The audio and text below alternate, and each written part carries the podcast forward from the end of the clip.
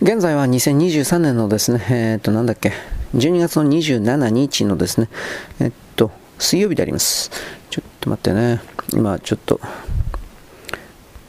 アップロードしながら、これこんなことば言ってんね、アップロードしながらやっております。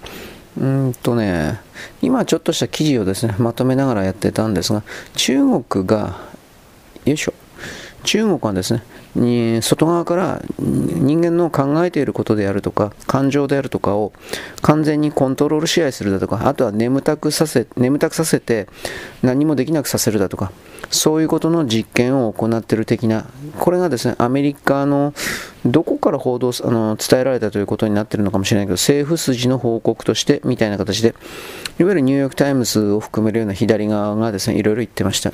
これは本当か嘘かに関しては僕は何とも言えないけどおそらくは本当だろうと言います。人間の脳を外側からコントロールするだとか人間の脳の中で考えていることが何なのかということを文字化する視覚化するみたいな技術開発というのはずっと行われていました。日本の基準で言えばそれこそ昭和の時代からです。あ僕はあなたにですねマンチュリアンキャンディーデートがどうのこうのとか言ってるけどあの時の時代においても薬物と光学光学反応なんかにおいてですねあと音響なんかのこれらの組み合わせにおいて別人格であるとかあと深い催眠を仕掛けることによって、えー、ていうかな、えー、とね、何かの際に、例えば拍手パンとかって鳴ったりなんかすると、いきなり殺人マシンに変身するだとか、そういうことにおける実験は堂々とやられていました。で、それは、えー、成功したんです。成功したがゆえに、それは失敗したというふうに発表して、えー、水面下に潜ったというふうになっています。多分そうだと思います。で、あの、ちょっと待って。なんだっけ。あのビートルズのメガネのおっちゃん、あれ殺した人いたでしょ。あれも多分それの実験に、ジョン・レノンか、ジョン・レノンを殺した人、あれも多分その実験に借り出されたというか、使われたどっかのおっちゃんというか、中年だったですよね、と言われております。まあ、それ以外においても、あの上海帰りの機関兵、ああ、上海だったっけ？あ、満州帰りの機関兵か。満州帰りの機関兵において、1965年から70年、あこれぐらいの5年間ぐらいかな。で徹底的に実証実験、これはソ連と中国共産党によって行われた実験の結果という言い方になるんですが、これによってアメリカの、うん、えー、田舎町とかで通り魔射殺事件的な、えそういうものが結構起きていて、たくさんとは言わんけど結構起きていて、でそれは全部伏せられて、なぜならばそれはソ連と中国の、利益になるから、有利なことだから。ででその多分噂では多分広がっていたんだろうけれどもそうした情報をどこかからか聞きつけた実相寺明夫、まあ、実相寺明夫という、まあ、あのウルトラマンだけじゃないんですけど、まあ、有名な特撮監督がいます。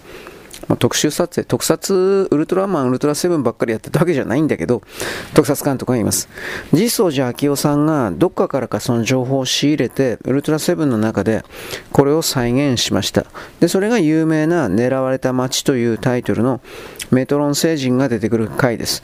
これに関しては、まあ見てくださいと言うけど、まあどこにでも落ちてないと思うから、まあウィキペディアでも何でもですね、見りゃいいと思うけど、あれ細部にわたってだいぶやばいこと言ってます。やばいことを表現してます。これ、よくね、よく殺されんかったかなというふうに僕は思ったんだけど、まあとにかくその形でですね、なんだろう。タバコを吸った男がですね、宇宙消しの実だったかな、うん、吸った男がいきなり人事不正、意識を失い、で、その上でですね、えー、なんていうか、鉄砲を持って人を殺し始める。ただ、ただ単に人を殺すということは、後催眠によってやろうと思ってもできないんで、こういう暗示を植え付けられていた。それは、お前を狙っている奴がいる。周りのもの全てがお前を殺そうとしている。だからお前は、えー、その周りのものを見つけ次第殺さなければ死んでしまう。みたいなそういう暗示ですね。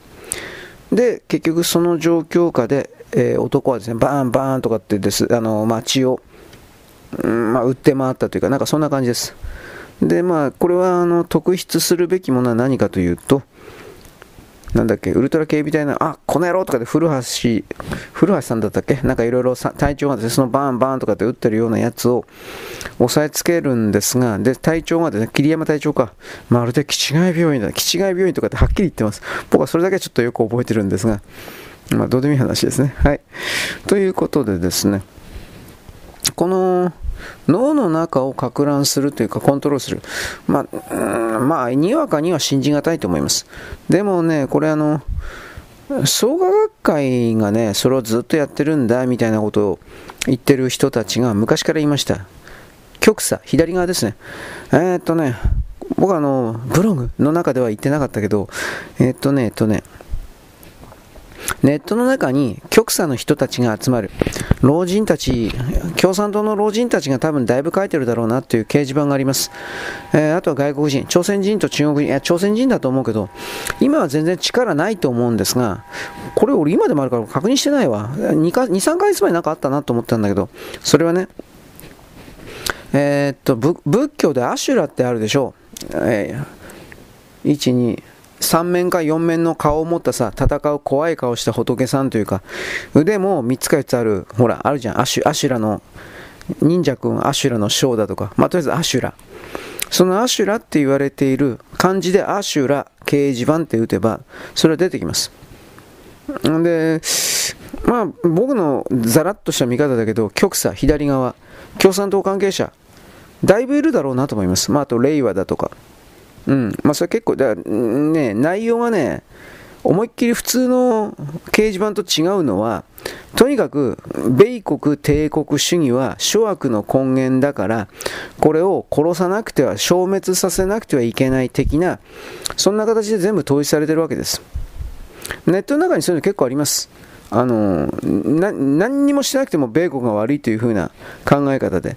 しかしそれらのインターネットを使って米国悪いと言ってるそのインターネットを使ってるインターネットで米国が与えてくれたもんなんだけどそういったことに関する観点はゼロです。だから中国人かもしれない。いくつかあります。なんだったかな。世界の世界の動向。なんとかかんとかだったかな。なんかそういう名前のサイト忘れちゃったけどこれを思い出してまた言います。世の中には匂いを発する、つまり香ばしい人っていうのはどこでもいますけど、自分は何一つ作れない、構築できない。だからまあ、コンプレックス、劣等精神、そういうものの塊であるということはわかるんですが、あの、そこから目を背けるから、あなたのくだら、俺もくだらん人生だけど、あなたのくだらない人生が構築されてしまったんじゃないですかということに関する反省。これはやっぱ必要が、必要なんじゃないですかね。反省したってどうせ変わらんけど、どうせそういう人たちって誰かが悪いなんだもん。自分は悪くない、誰かが悪い。自分ばっかりかわいそうな目にやってる。どうしたこうした。よこせよこせ。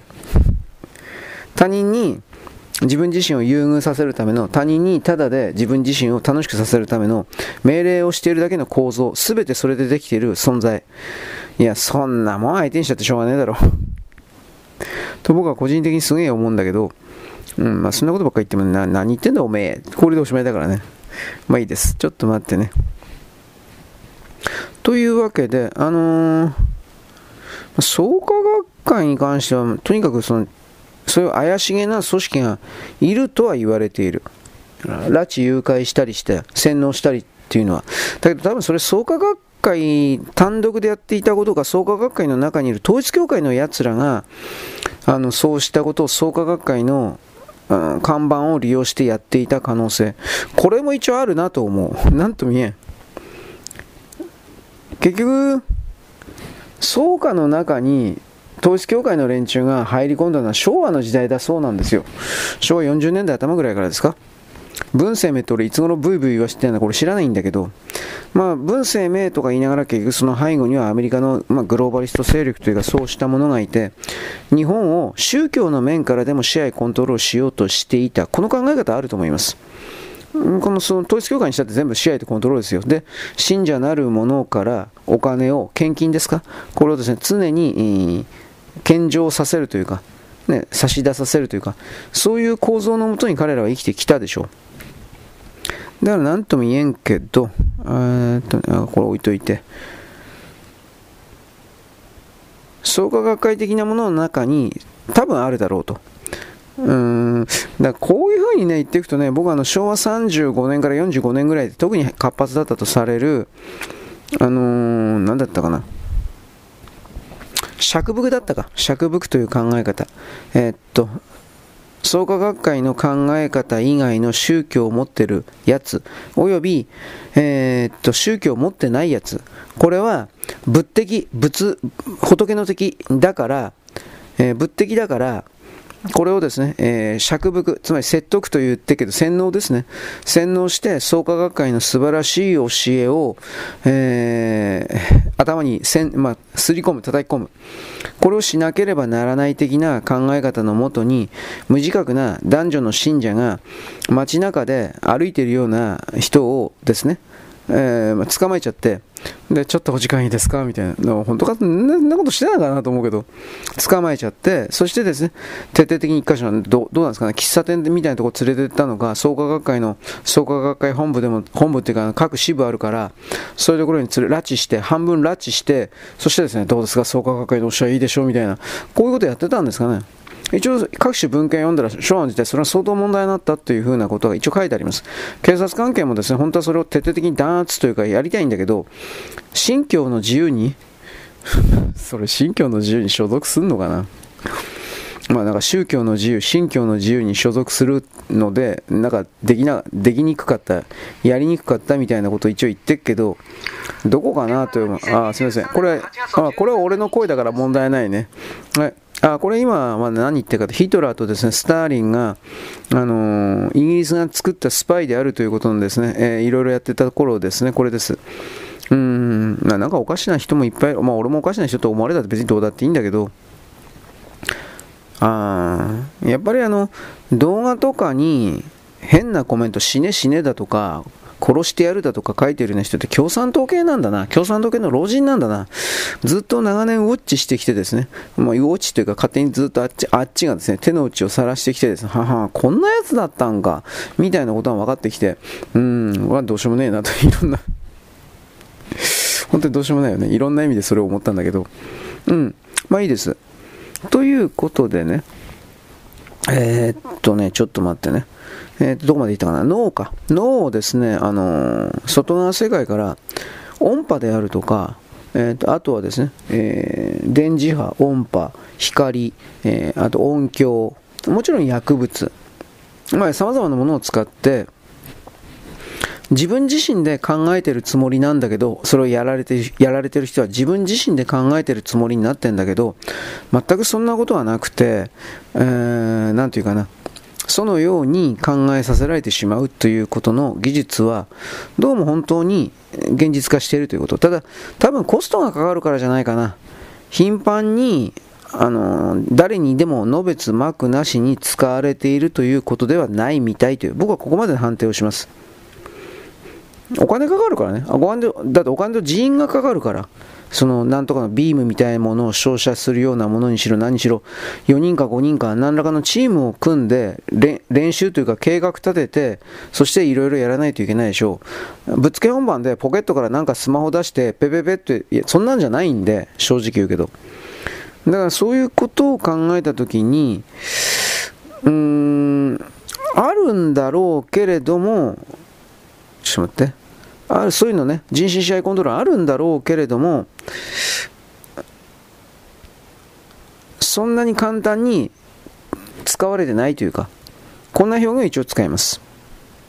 あと、例えばそういう人身支配コントロールの設備、機械、システム、これは例えば大きなもので、サイズのでっかいもので、これを使っちゃうためには、例えば、それこそ中国大使館の部屋の一隅全部必要なぐらいの、例えば巨大な電力がいるだとかさ、そういうこともあり得るなと思ったんで、僕は何とも言えないんだけど、米国も中国もこれはやってると思います。で、中国の方が徹底的に尖ってやってると思います。なんでかって言ったら、米国で、えー、こういう人身支配関係のコントロールを含める政府批判があったんですよ。マインドコントロールウルトラっていうものがなんで、えー、これはあの背後にアメリカ共産党というかソ連の連中がいたというふうに僕は判断するんだけど、中心になったかというと、これらの社会市民と言われている、社会市民と言われている人たちが徹底的に反対してですね、そしてこんなことあってはならないとかってなやっちゃったんで、アメリカでは研究ができできにくくなった。だから結局それは地下に潜った。で、アメリカでもずっとやられていた、いるんだけど、それを多分ね、中国でやった。まあもちろん中国の連中がスパイした。どっち、両立てじゃないかなと思うんだけど、中国にわざと盗み出させてやって、で、それを知らん顔して、アメリカの資本家たちが、中国のその盗み出したやつに投資しますという形で金を突っ込んで、で、それらの研究を中国の場所でやらせていた。武漢肺炎と同じ構造。だから、僕はね、ウイルスというその武漢肺炎、今これ、そっちばっかりメインに言ってるけど、そのうちにね、そんなに遠くない将来にね、この、まあ、一応建前上電磁波って言うけど、電磁波を使った個人または集団に対しての人身支配コントロールというものが公然化してくるんじゃないかなということの危険性というか懸念を持っています。はっきり言うけど。今の段階でそんなこと言ってる人はいません。気違いかと言われるだけです。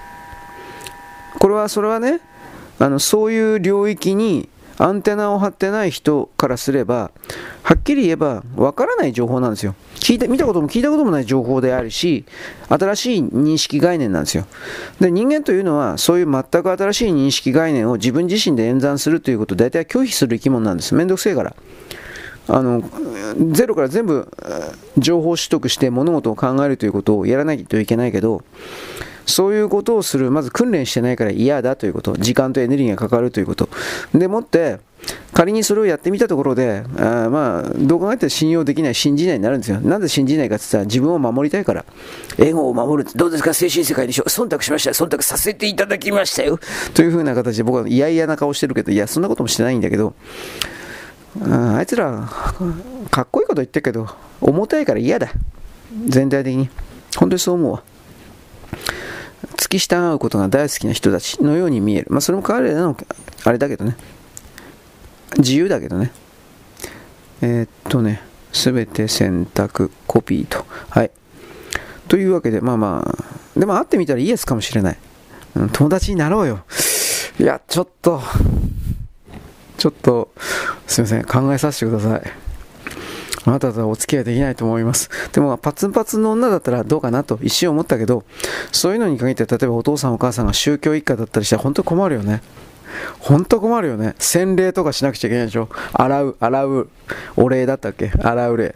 何してんの？あんたバカじゃねえと思うけど。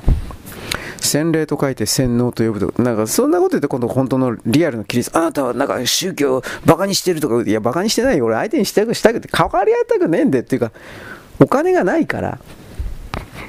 だからその観点でお金と時間ないからあのあなたたちのような同じステージに立てないし立たないんだよ本当にあのその宗教を真剣に考えて、うんうん、まあさ、いいけど、その余裕ねえんだよ、まあ冗談だけ。だ例えばこれはもっとですね、卑近な形で、近い形で言えば、こういう例を出すと、あなたたちは本当に怒るんだけど、俺、なんで犬猫を飼わないか、犬猫ペット飼わんかったら、そんなお金がないんですよ、本当に。そんな余裕がないし、犬猫のために使ってやる時間もないんですよ。もう自分の生活で精一杯で、それさえできてないから。でそういう人にあの、ね、宗教的に戻すけど神が救い神が救いで信じていれば多分俺多分その全く信じてないんでそんな神信じたって元気神信じてもいいけどいいよ月給上がんの？一時金とかさなんか手当とかつくの？そういうことなんですよ僕はで、本当に植物的で中国人みたいな、あなたは中国人みたいな中国人批判してるけど考え方は中国人ですね、と。中国人もっと悪どいよ。お前中国人のこと分かってねえよ。全然分かってないお前ら中国人と朝鮮人のこと。まあそういう、俺も分かってないですよ。だけどあなたよりは分かってるんですよ。うん。ほんのちょっとだけ。あのー、ラビダスのこと昨日ちらりと言ったけどね、彼らはね、ラビダスのことをですね、えー、多分泳がせると思いますよ。本当は取る気満々だけど、取ることも仕掛けるけど。だけど最終的には、えー、日本とアメリカで最終的に形になったものを盗めばいいというふうに考えるのはあいつらなんでだだからあいつら変わらないんだよ韓国にしたって中国にしたってそういう変わらないやつ試合変わらないということは相手にやらせるということだから試合でコントロール統制を求めるんだよ。中ほらあの中国嫁日記のあのおっちゃんだったっけ？あの人は中国は勤勉でどうのこうの。そうかもしれないけどそれはあの中国のどこを見てるのかということを表明しないといけません。僕はそれを本当に思うわ。中国の都市戸籍、まあ農村戸籍も含めてだけど、支配層じゃない人を見て、そういうふうに、共産党の偉い人、関係者でない人を見て、そういうふうに思うのは結構だけど、でもそれらは、俺と一緒で、社会に対して利用されてるだけという言い方もあるし、搾取されてるだけという言い方もあるけれども、実際の中国という巨大な物体を、方向性を決める、決定するという意味において、何の役にも立ってないというか、決定権ないんですよ。決定権ないものに対して、えー、勤勉だ、勤勉だ、でもそれはあの電池としてただ単に使われてるだけですよねと、どうして正直に言わねえのかなと。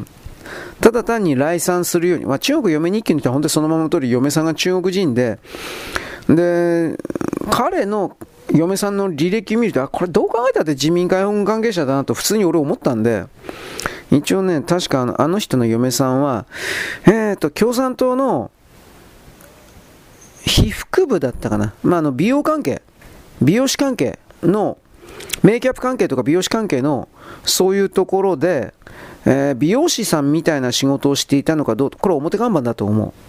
美容師さんみたいな仕事、メイキャッパー的な、それはなんか書いてあったけど、多分それは表看板で本当のことではないと思ってる。おそらく何らかのスパイ関係、傍聴、情報、こういうものに関係したような末端の下っ端の女だろうなと見ている、僕は。ドンペイだろ？確か。あの、嫁さんは。ま、旧満州地域。何省か国立交渉だとか遼寧省とかそんなことまでさすがに語られてなかったけど、まあ、最新最近の一番最新の中国読み日記とか読めばきっとそれはわかるんか知らんけど俺もうめんどくさいから言ってないんだよはっきり言ってあの本も出て、紙の本も出てたと思うし、中国読み日記で検索すれば多分あの人のやってる、えー、サイトですか、多分それも見られると思うけど、見たい人は見ればいい。俺は別に見ない。なんでかって同じこと繰り返されてるだけだから。俺もそうなんだけどね。俺の、だから俺の文章とこれの配信とか見てる人頭おかしいなと思うのは、同じこと言ってるだけじゃん。いや、本当に。なぜ次のステップに行かないんだ。いや、俺の違うこと俺やってんだけど、あなたに教えない。いや、これだ、これなんだ。いや、まあいいや。うん、まあだから、どこまで話を戻せばいいのか。えー、勤勉だとうんぬん。それはあなたの個人の感想ですよねと、はっきり言わないといけない。うん。僕はそっちの側には立たない。どれだけその真面目な人がいっぱい詰まっていて、塗り替え、でも、その真面目な人が結局潜在意識の奥底に人類を支配するのが中国人である、頂点は中国人である、みたいな、これ捨ててないとしか、俺、そうとしか取れないんで、そのような傲慢な座標の塊を先端に置いたら人類は滅ぶ。本当にすぐ滅ぶ。責任取らないんだから。だから、責任取らないということは失敗の改善をしないということですよ。だから同じことは、同じ失敗は何度も繰り返されるということですよ。だから隠すということですよ。原子炉の、例えば放射能が漏れるような巨大な原子炉事故起きても、彼は責任取らないから、それ隠すんですよ。問題解決しないんですよ。人類全体にそれらの知識は全く行き渡らないんですよ。で、それを隠すために、例えば、まあ、僕はあの中国の中の核放射線、核炭鉱事故だとか言ったけど、あれ多分まず、あれは間違いでもリアルだと思うんですが、それを隠すために汚染水、汚染水、福島の汚染水、汚染水って、こんな耳っちいことする奴らですよ。そんな奴らが、奴ら使いでいい。そんな奴らが、あのー、人類世界におけるトップに立っちゃったら、本当にとんでもないことになるってわからない？いや、わかんない。なぜわからないだ、アムロと。昨日言ったけどね。わからんわ、そんなもん。お前誰だよ。振動が全てだとなぜわからない？わからんわ、そんなもん。まあでもこれに関してはあんまり汚い言葉使って、あんな不敬がとか、不敬ってようわからんない。なんかね、みんな重たい。どのようにすごいと思われるような存在に対しても、そのすごいと思われる存在なら逆の意味で言ったら、なんだろう、こういう軽い部分、軽口的な部分、対応できる部分、うん、お笑い的な部分知らんけど。多分持ってるはずなんだけどな。自分で自分自身を萎縮させて、うん、なんか、うん、なんか萎縮している自分すげえかっこいいというか、なんかそんな状態に落とし、自分を落とし込んでるというか、そんな風に見えるんだけどね。なんかだんだんやばそうなプレッシャーがかかってきたんで俺は言わないけど、ちょっと待ってね。えー、っとね、あ、これは大丈夫かな？はい。というわけで、えっ、と、どこまで行ったっけ？脳、脳をコントロールするんだったっけ？それだったね。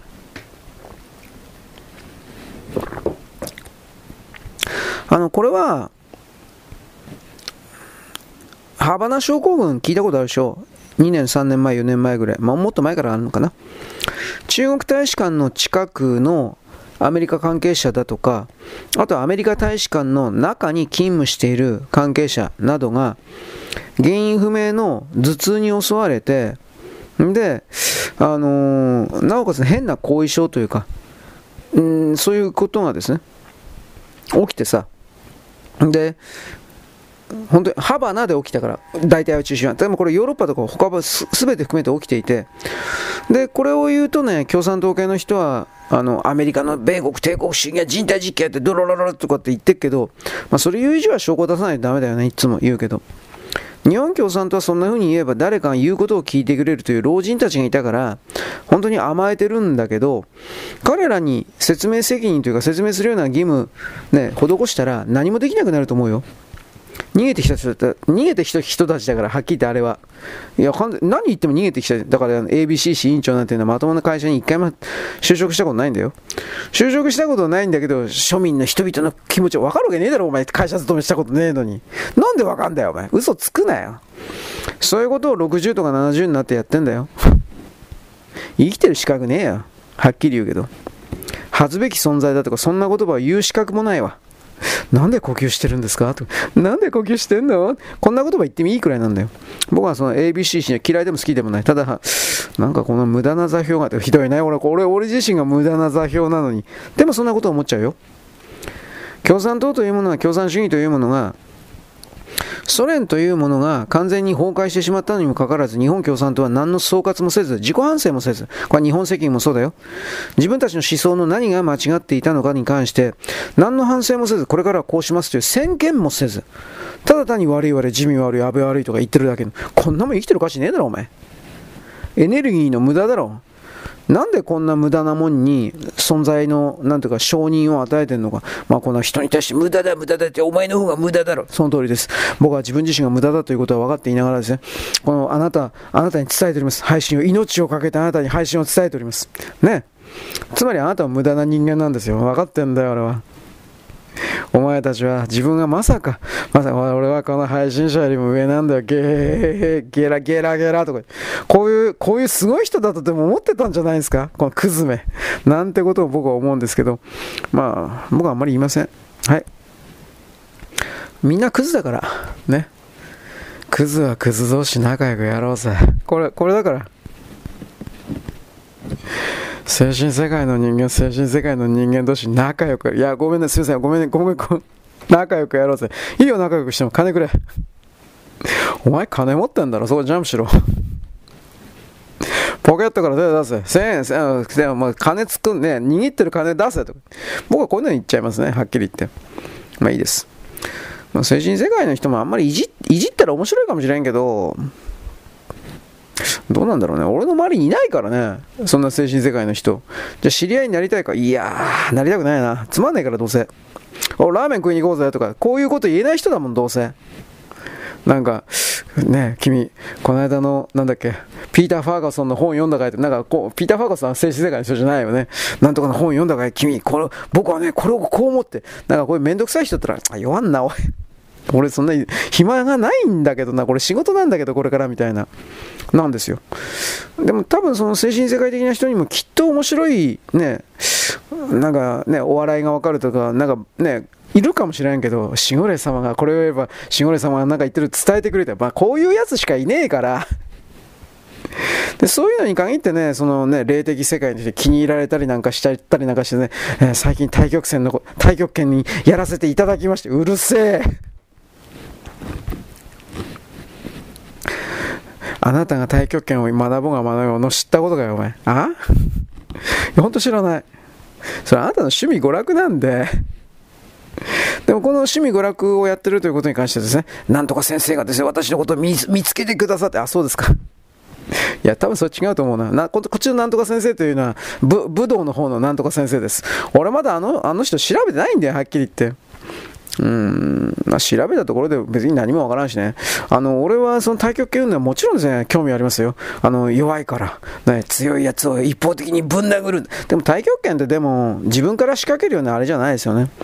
相手がやってきたものに対して、えー、相手の力を利用して投げつけるというか、なんか、なんかそんな感じでしたよね。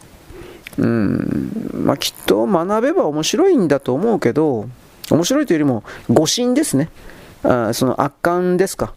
そういう人たちに対する対抗措置、クルドだとか、ね、そういうふうになるとは思うけど、どうかな、でも遠くから鉄砲で撃たれた、まあでもその鉄俺なんかを逮捕するとかそういうのは鉄砲なんか使うわけないけどさ、殺そうと、相手を本当に殺そうと思ったら、それは安倍首相の暗殺の時のように、どれだけでも殺せるわけですよ。中国における槍の神様と言われた李処分も、李処分も、結局毒殺されてるわけです。すごいすごいとか言われても、すごくなかったじゃん。つまり、位相違いの、えー、トポロジーベクトル？どっちなんだろう？位相違いの攻撃を仕掛けられたときに、いかな、その、なんだっけ、合気道か。合気道にしたところでですね、多分負けるときは負けると思います。何をどうしても、差し違えても相手を殺すのだという強い覚悟とエネルギーを持っているような存在がいたとしたら、果たしてそれをあの、かわすことができるのかということ。まあ、あとね、まあ、ぶっちゃけ爆弾を落とせばいいんですよ。その合気道的な人たちの上に。ただ、そしたら合気合気道的な人はすごい誤心、えー、護衛の語に身体と書いて、思ってるから、その爆弾が落ちるようなところに、えー、近づかない。近づかなければいいではないか、みたいな。これは、これはなんだっけ、ドンファンで、ドンファンさんでしたね。どうですか？そ、そ、忖度させていただきましたよ。グエググエみたいな、まあ、言ったんだけど、ドンファンシリーズも系統している人はは別に悪くは言わないけど、批判的目線はゼロだから。近代の、この近代社会において物質文明にを散々甘く受け取ってる、感受しているくせに、ね、なんかそれを否定するかのような言説にね、傾倒してですね、私の生活は、ま、いや、間違ってると思うんだったら、それまず近代のそれ全部捨てろよ。スマホ捨てろ。本当にそういうこと、そうしないでしょ、そういうことって。口で言ってるだけなんだから。クズ、俺と一緒に。俺もクズだけど。俺、鉄砲の免許取らなくちゃいけないとかさ、ね、無線の免許があって。でも、本当やりたいね、これ。嘘じゃなくて。だけど、金と時間ねえんだよ、本気で。休んで、あなたはやる気がないんです。休んでやれえじゃん。そう、休んでやったら月給当たんねえじゃん。会社クビになったらどうすんだよ、お前。責任取んのか、お前。会社クビになってもこれから世界が、社会が崩壊して変わるんでって必要だったら鉄砲の免許を取ってロロロロ。お前があれ。あなたがすごいことは僕は認めます。あなたすごいですね。すごいですよ。お前があれ。人に命令をすんな。いろんな形でこの世界ってのは命令が飛んでいる。陰銀無礼に。お願いすると言いながら命令が飛んでいる。どうして人間の心というのはこんだけ支配コントロールのみがどっかんと書き込んであるのか。これはこういうのを多分妖怪と言われてた人妖怪でしたね。宇宙人の姿のままですね、地地上にいる人たちは嫌ったのか。僕はなんとなくわかる。なんとなくだけど。分かったふりになる。すいません。分かったふりになるです。すいません。うん。支配コントロールすんな。本当に。ニルブロラションだったっけ？笑っちゃう。今いる。お前らも本当に徒党を組んで人をね、計画的にいじめるのが大好きな人間のクズ、クズ通り越したクズだというふうに俺思ってるので、最近。えー、最近の判定はそれなんで、本当に。本当に計画的だよね。人を陥れる時だけは。中国人と何か違うの？諦めるとかなんかいろいろ言ったけど。あなたたちは存在するのは諦めないんじゃないですか？人に対して何かを求めるという以上は何かの対価を代金を支払わなくてはいけない。人に対して諦めろだとか何々するなと言った以上はあなたは何かを捨てなくてはいけない。なんか捨てたんですか？そして代金を支払わないやつに協力するというやつはもちろん同罪というかいやいやあなただから協力するんだけど代金支払ったんですか？ということも僕は言うわけですみんなそういうところは考えないですね誰かが悪いで世界を構築してるから。自分は悪くないんですね。つまりその時点で世界と自分を徹底的に分けてる、分けてますよね。分けるの結構だけど、じゃあこの世界から地球から出てけよ。俺の世界から出ていけ。というふうにこの思うけどね。まあいいです。というわけで僕は一生懸命ですね、えー、本当に更新が続かねえ。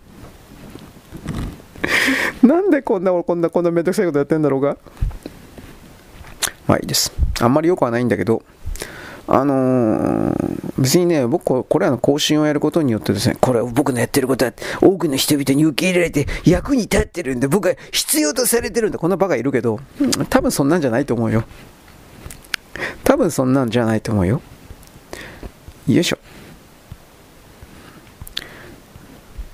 僕は自分がバカだということは分かってるけど、僕の配信を、配信を、文章、まあ全部出してないけどさ、ね、あのそういうものをなんか求めてるような人っていうのは僕は僕があこれ俺頭おかしいな。人格破綻だなと思うような時がある以上に世の中におかしな人いるよね。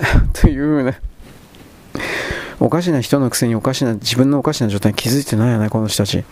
どうしようもないよねこれ。というふうにこんなふうに考えることもあります。ね僕は態度悪いんでなんか僕なんかにあの幻想を持ってる人っていうのは、ちょっと自分自身がいかにあの頭のおかしな存在であるかということに改めて気づくべき気づくべきだと思う。そんで、その上で、うん、まあ、な自分を変える、うん、服を脱ぐ。いや、たどうかな。あなたが本当にパツンパツンで綺麗な人でさ、すげえいいからしたら、脱いでください、チンコこすってとかってやるんだけど、大体そうじゃないから、うん。あのー、僕の配信聞いてる人は間違いなく、まああの、パツンパツンじゃない人しかいないんで、そもそも女いねえし、女がいない。でも、僕女っつったって女は別にその魚しが、魚しやすい人じゃないからね。服を脱げたら服を脱いでくれる人じゃないからね。脱いでやろうじゃないかって。逆にこんな女怖いけどね。なんかいるらしいけど、そういうすごい人。怖いよ。まあいいです。そういうのはまあ、漫画に任せときゃいいです。そんな女いねえよ、おめえ。ということで、えー、っとですね、いろいろ、ちょっと待ってくださいね。えー、これ何の配達なんでしょうか？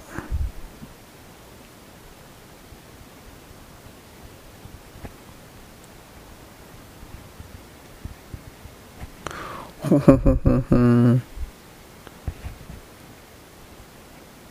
はい。まあまあ、今言ってもしょうがないですね。はい、すいません。というわけで、あ、メール、メール読んでたすいません。なんで謝るんですか？あなた何か悪いことしたんですか？悪いことはしてないんですけど、まあいろいろ忙しいというかですね、ちょっと待って、今ね、ちょっとびっくりしたのはね、アマゾンのメール読んでたんですが、置き配の時に証拠写真を送るようになったんですね。あの、ここに置きましたって。画像添付でアマゾンから、あのー、メール来たわ。うん。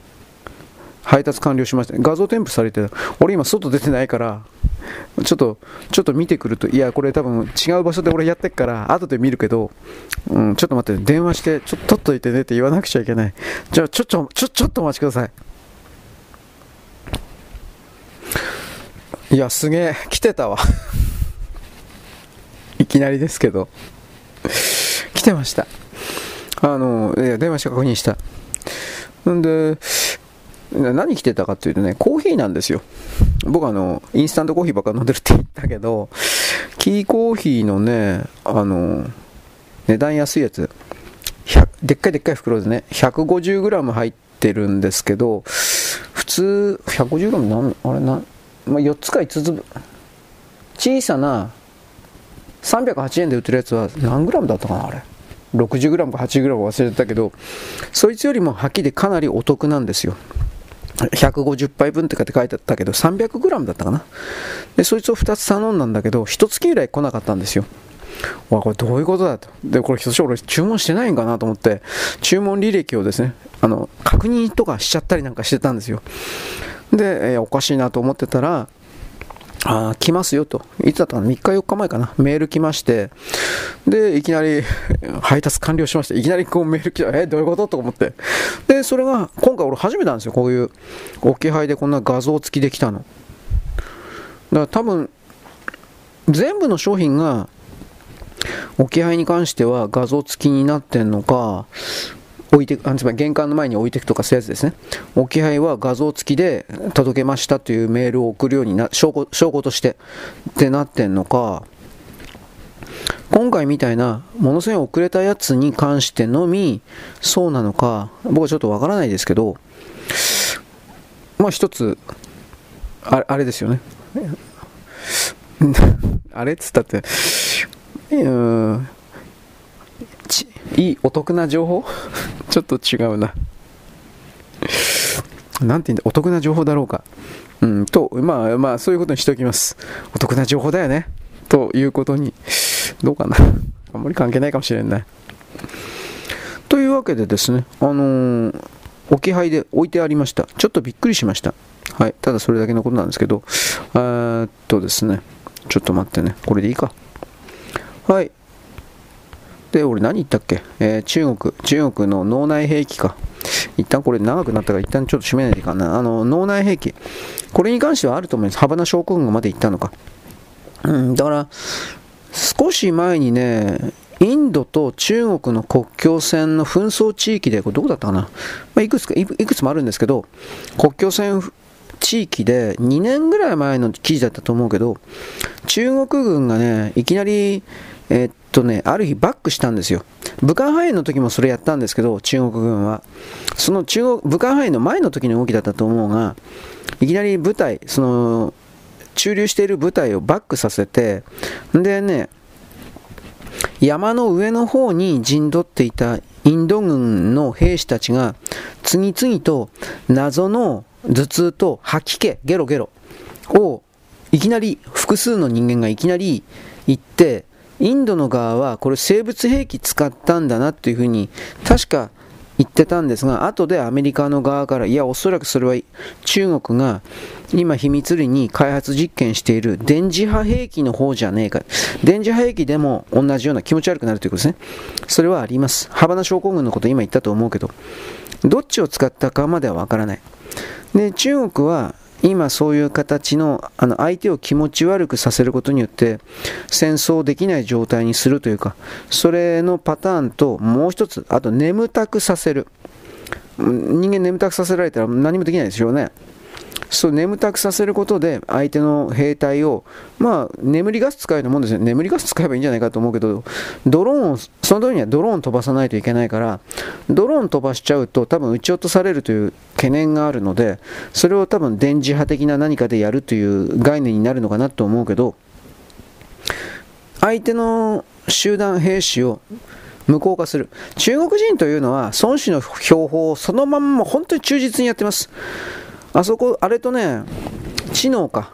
あと 2, 2つ3つあるんだけど、中国人がどれだけ汚い奴らかということが、で、その汚いやり方を、あのー、やるために、知恵を絞ってきたか、何百年にかか、何百年もかけて。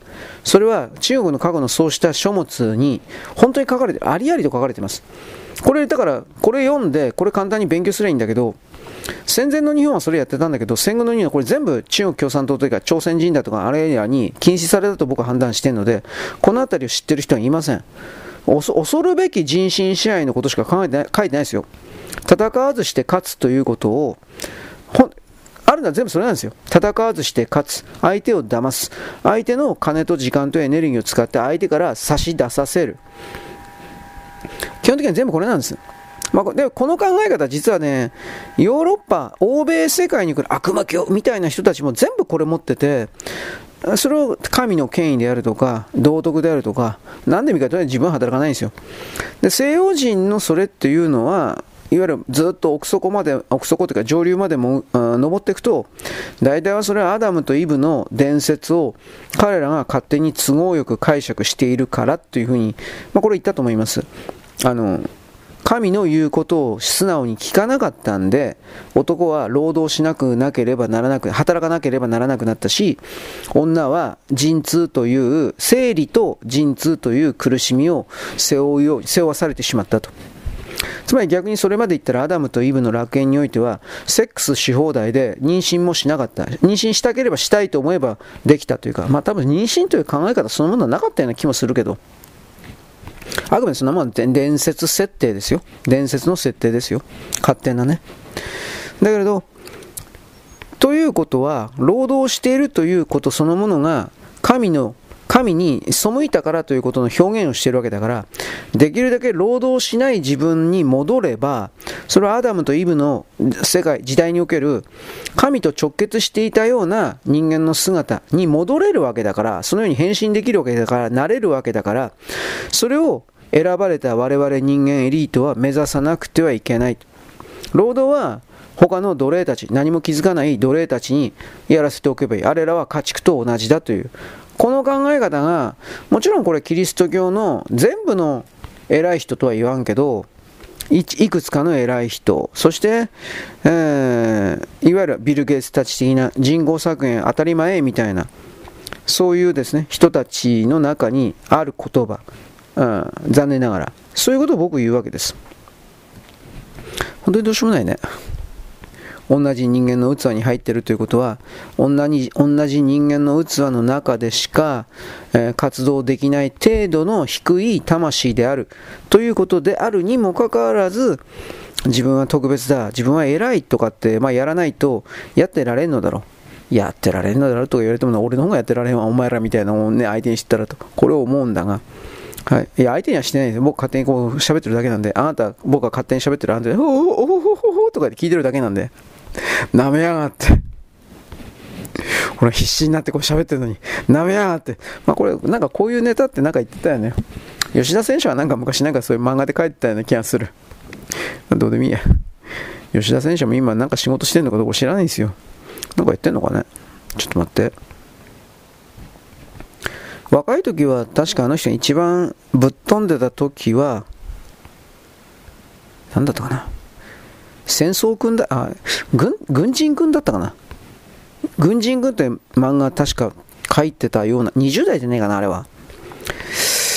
コミック、コミック、コミックバーズ、コミックフラッパーズ、バーズだったかな？どっかその辺で連載、もうないけどね、フラッパーズももうないんじゃないかな？漫画、月刊雑誌かなんか。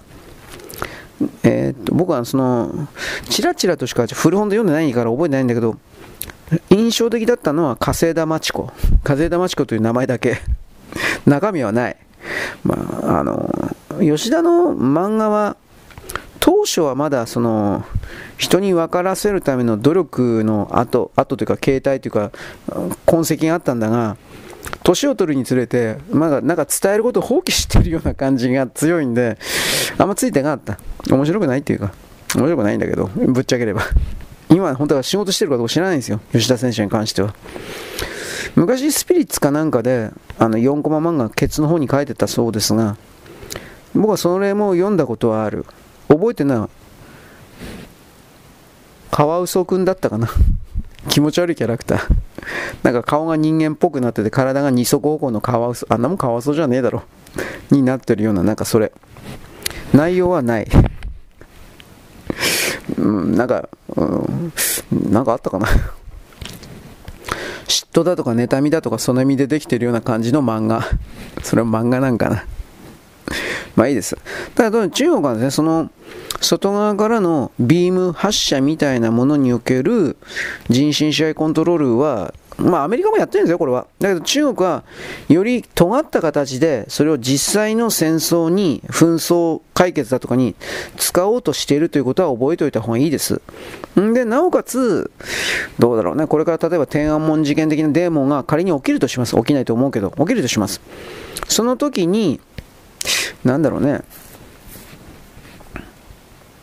そうした国民に対して新しい兵器のそれらのビーム照射ですか電磁波照射的なものをやるかもしれません実験のために。僕はあの僕の今の判断では中国人民解放軍はそれらのデモが出た時に銃撃とかしない。あの頭上5メートルぐらい、3メートル、5メートルぐらいの高さで、ドローンをたくさん出して、そこから催眠ガスというか、気絶ガスというか、筋肉弛緩ガスか気絶ガス、これをバーンとかでばらまいて、その場にいる人を全部失神させる。体をしびれて動けなくさせる。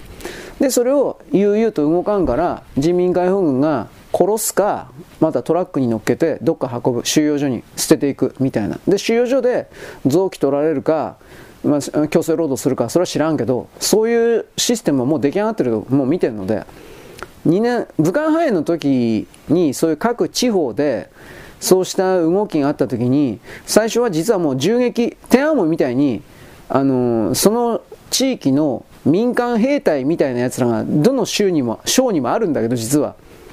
名乗ってないけど、あるんだけど、それらが市民に向けて発砲したという記事が、俺いくつか見たんだが、たくさん死んだわけじゃなくて2、3人死んだぐらいなんだけど、でもやってるんですよ、そういうことは。で、それらの情報がパタッと止まってきたというのは、多分そういうことやったら殺されるということの他に、ドローンにおける薬物散布の実験を散々やったからというふうに見てる。これ言い切れるのはね、2年前、3年前のこの時にね、インドの北部あたり、アフリカから入ってきて、インドの北部あたりを抜けて中国に入ろうとしたバッタの集団があったんですよ。飛行、バッタの、巨大なバッタ。これ毎年実は中国苦しめられてるんだけど、これに対する対処法で、チラリとあいつら本当のこと言ったのは、ドローンとかを使った殺虫剤であるとか、そうしたことの散布実験というか、散布をやって効果的に対処したとかってなんか記事出したんですよ。CGTN だったなどどっかその辺の。あということはバッタに対してやるのも人間に対してやるのも同じなんで、基本的には。だから僕は効果的な何かを確立、構築したのだろうなと、今のところそのように考えているわけです。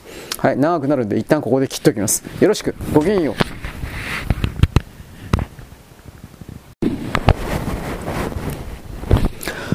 現在は2023年の12月の27日のですね、えー、水曜日ですね、えー、現代ビジネスの記事読んでます、僕。喋りながら読めって話で今気づいたんで喋ってます。えっ、と、新聞がですね、だいぶ下がってる。で、特に下がってるのは朝日新聞という、なんかそういう形です。もちろん読売とか含めて全て下がってるんですよ。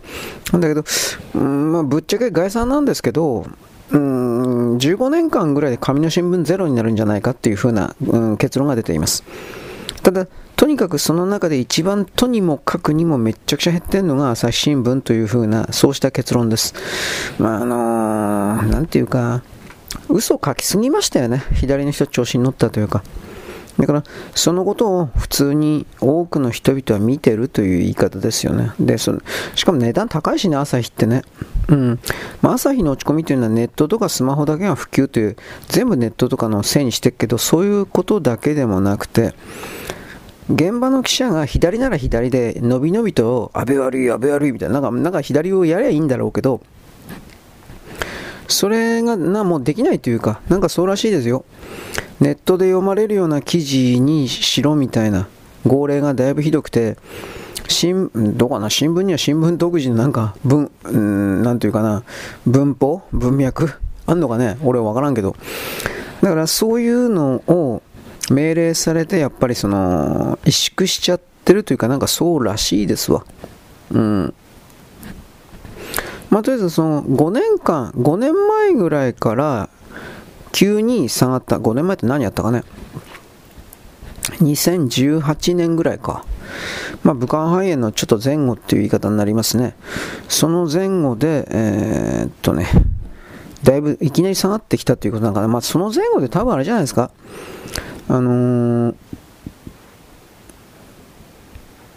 ー、スマホとかなんかの安売りだとか、なんかそういう多くの人々が年寄り含めて新聞を読んでいたような多くの人々がスマホを安く手に入れられるような料金体系の見直しだとか何かあったんじゃないですかね。ちょっと待って。週刊あ、これ現代だった。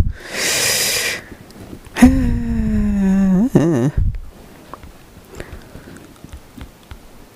まあ僕もその新聞なんか読まないんで、わかんないんですけど、ただ新聞は完全にネットが取り上げない地方欄に特化したら、部数は大きく当然下がるけれども、その地域だけの人に支えてもらうという形になるか知らんけど、その形では生き残ることはできるかもしれないとは言いました。まあ、だいぶミニマムという言い方なんですかね。それは僕はあの実際にそういうの見てるから何見てるかというと建設新聞だとかそういうの土方新聞だからそのあたがねどうなるのかなっていうことなんですねあの多分ね紙の新聞は読売だけは残るのかもしれない。いやどうかな。でも読売は一応今700万部だったっけ？ちょちょっとわからんけどね。うん。700万部。もうちょっと下がったまあとりあえずいろんな朝日なんか特にいろんなネット関連における新しいサイト立ち上げたんですがなんか全部失敗してんだって。あの朝日バズフィードなんかいろいろあると思うけど。あのー、ちょっと待ってね。本当に読売だけ生き残ることできるのかどうかって言ったらちょちょっと疑問かなとは思うんだけど、これも週刊現代の記事僕今読んでます。うーん、看板メディアバズフィード、うん。でも、大量退職が起きてるって書いてあるね。まあ、雑誌化している情報量が減って、まあ、減ってるだろうね。日経元記者。ちょっと待って。記者が減ってるみたいですね。まあ、読者も当然減ってるんだけど、だから結局それは、あれれれ。えー、あれこれは何だろう？あ、現代メディアか。うん。ちょっと待ってね。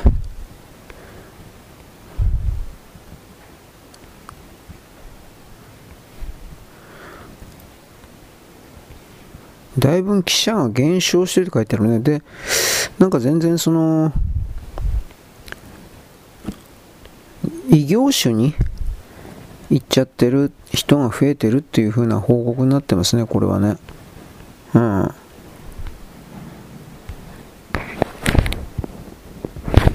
はい、まああのね、紙の新聞運動に関しては僕はゼロになるとは思ってないけど限りなくそれに近づくとは思ってますと言ってでなおかつ全国紙は読売だけ地方紙がおそらくある程度残るとこがああるんじゃないかって言い方ですねはいえー、崩れ景気問題、高島屋が全てをうやむやにして幕引きを図ろうとしている。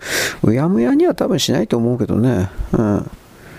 えー、かんこれ、それよりも、これか。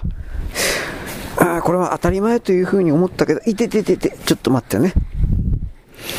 うん。だから言ったじゃないか、案件。現在は2023年12月27。えー、電気切れたんで すいません。セブンイレブンでしたね。ちょっと待ってね。セブンイレブンがですね、セブンティーンというあ韓国アイドルとタイアップしたクリスマスケーキ売ってたそうです。あ僕、セブンイレブン結構行くんだけど知らんかったな。まあそういうお菓子のケーキのとこ見てなかったからっていうのもあるんだけど、うーんとね、障害者施設の方々のために山崎製パンさんがクリスマスケーキを100箱そ、うん、プレゼントして、こっちのすごいですよね。どうなんですかね。うーん、ど、どっちなんだろう？何が何だかよくわかんないけど、まあ、どっちにしたってその、セブンのケーキのこの韓国と主張、合体したからって言い方をするけど、だから売れなかったんじゃないですかね。そういう表現になっちゃうけどね。はい、ちょっと待ってね。うーんとね、これはどうなのかな？ちょ、ちょ、ちょ、ちょ、これは、生地違うよね。ちょっと待ってね。後回しにする生地と、早くやんなくちゃいけない生地は、ちょっと分けとくんですよ。あ今こうすみません、あの、ネタ探しながら、編集しながらやってるもんで。はい、これでいいのかな？はい、えー、っとね、なんだっけ？えー、っと、これ、あ、これはアップロードしたのか。はい、ということで、セブンイレブンですね。うん、ちょっと待って。知り合いがセブンのオーナーやってるけど、今年は全然売れないと言っていた、どうのこうの。ジャニーズの時は来てくれたけど、というふうに書いてあるね。ターゲット誤ってる。セブン、セブンチ、ファンは若い。うんぬんかんぬん。まあ、20代の一人暮らしでケーキはホールでは買わんだろ。俺もホールでは買わんかったね。うん。いや、ちっちゃいの買ったんだけど、実は。あれホールって言うんだったらホールだね。うん。まあいいです。美味しかったです。いちいち報告しないけど。まあ、僕はわびしく食べてます。うん、まあ、僕は一人孤独なんで。はい。えー、っとですね。ちょっと待ってね。ケーキ。えー、っとね。なんか高島屋のケーキソードで、え、他のガチの案件？何？ああ、西武百貨店でも、結局同じようにぐちゃぐちゃな案件とかあったそうです。高島屋だけは今回ちょっと、もう、なんていうかな、うーん、まあ、結局、輸送量がものすごく多いもんだから、12月に物が届くということそのものはヤマト運輸ね、ヤマト運輸が悪いというわけじゃないけど、あのー、もう12月に頼んだ日に物が届くというのが当たり前というのが、もうこれ終わるというぐらいに、それぐらいにもう運送会社が足りてない。みんな通販使うから、自分で店に買わないで。まあ、その分仕事ができてるって言い方あるか知らんけど、どうでしょうかね。うーん。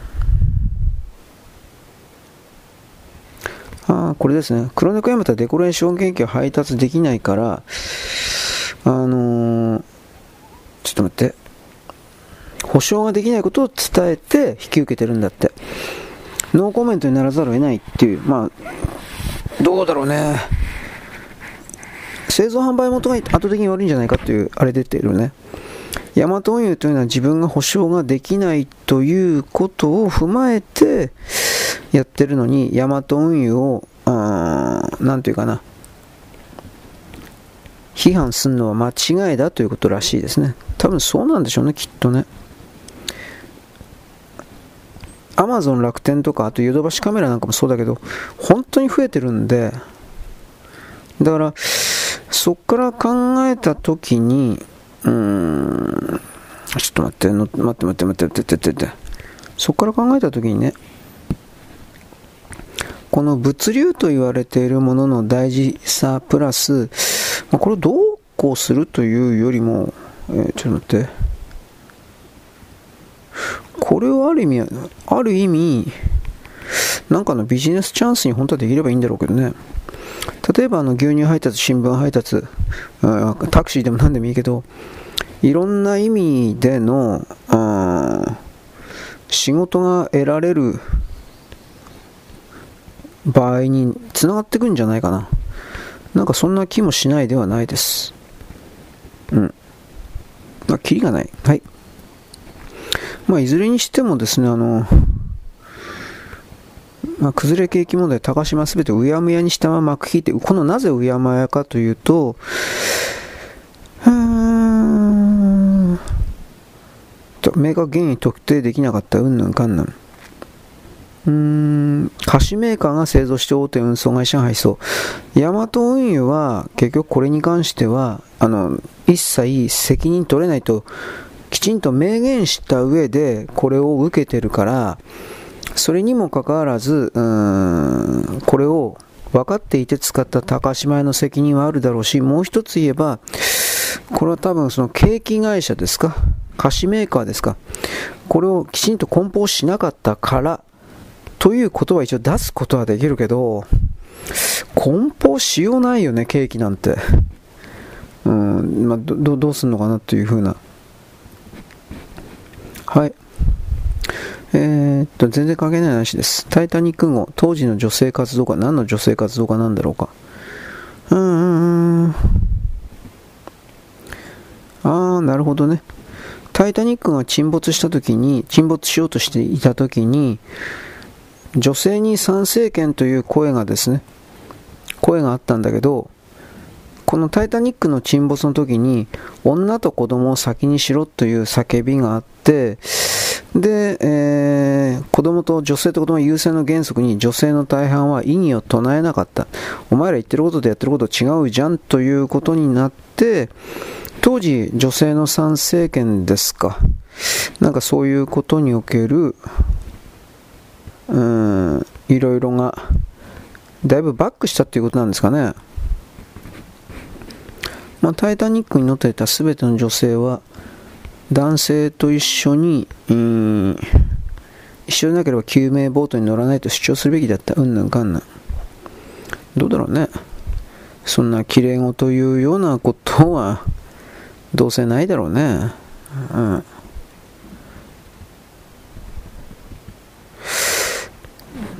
難しいですね。女性参政権結局認められたっていうのは第一次世界大戦であの男たちが戦争にみんな行ってで工場とかあのバスの運転手とかなんか含めていろんなインフラを女が支えるしかなくなったんであ社会の歯車の中に女が入っていったからだから彼女たちにも参政権を与えなくちゃいけないっていう風なという風なね当時の女性というのはまあ、今の女性もその傾向あるか知らんけど、あなた怒るかもしらんけど、責任取ることなしに権利だけを求める女が非常に多かったんで、その男からすれば 何言ってんのお前というような、まあ、意見が非常に多かったわけです。で、結局、その参政権云々ということに関して非常に遅れてしまったというか、そのリアルはちょっと言っとくべきなんじゃないかなという気はします。まあ、でもそれは別に俺は女が悪いとかって一方的に決めつけるわけじゃなくて、まあ、人間誰だって楽したいからね。そんな風になっちゃうっていう言い方になるんだろうね。はい。うーんとね。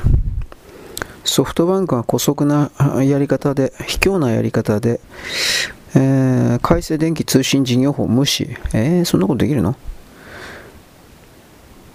うーん。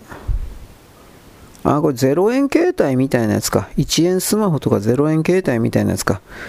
こいつを残すというやつですね。なんかリース払いかなんかを複雑に使ったやつっていうふうに書いてあるね。どうなんだろう。ソフトバンク汚いからね。ということで。えー、新聞も中で、うん、なんかだいぶやめてる人が多いという記事だね、これ。どうなんだろうね、これ。ま、さっきも言ったけどね、読売でさえだいぶやめてんのか。はい。えー、っとね、ちょっと待って。よいしょ。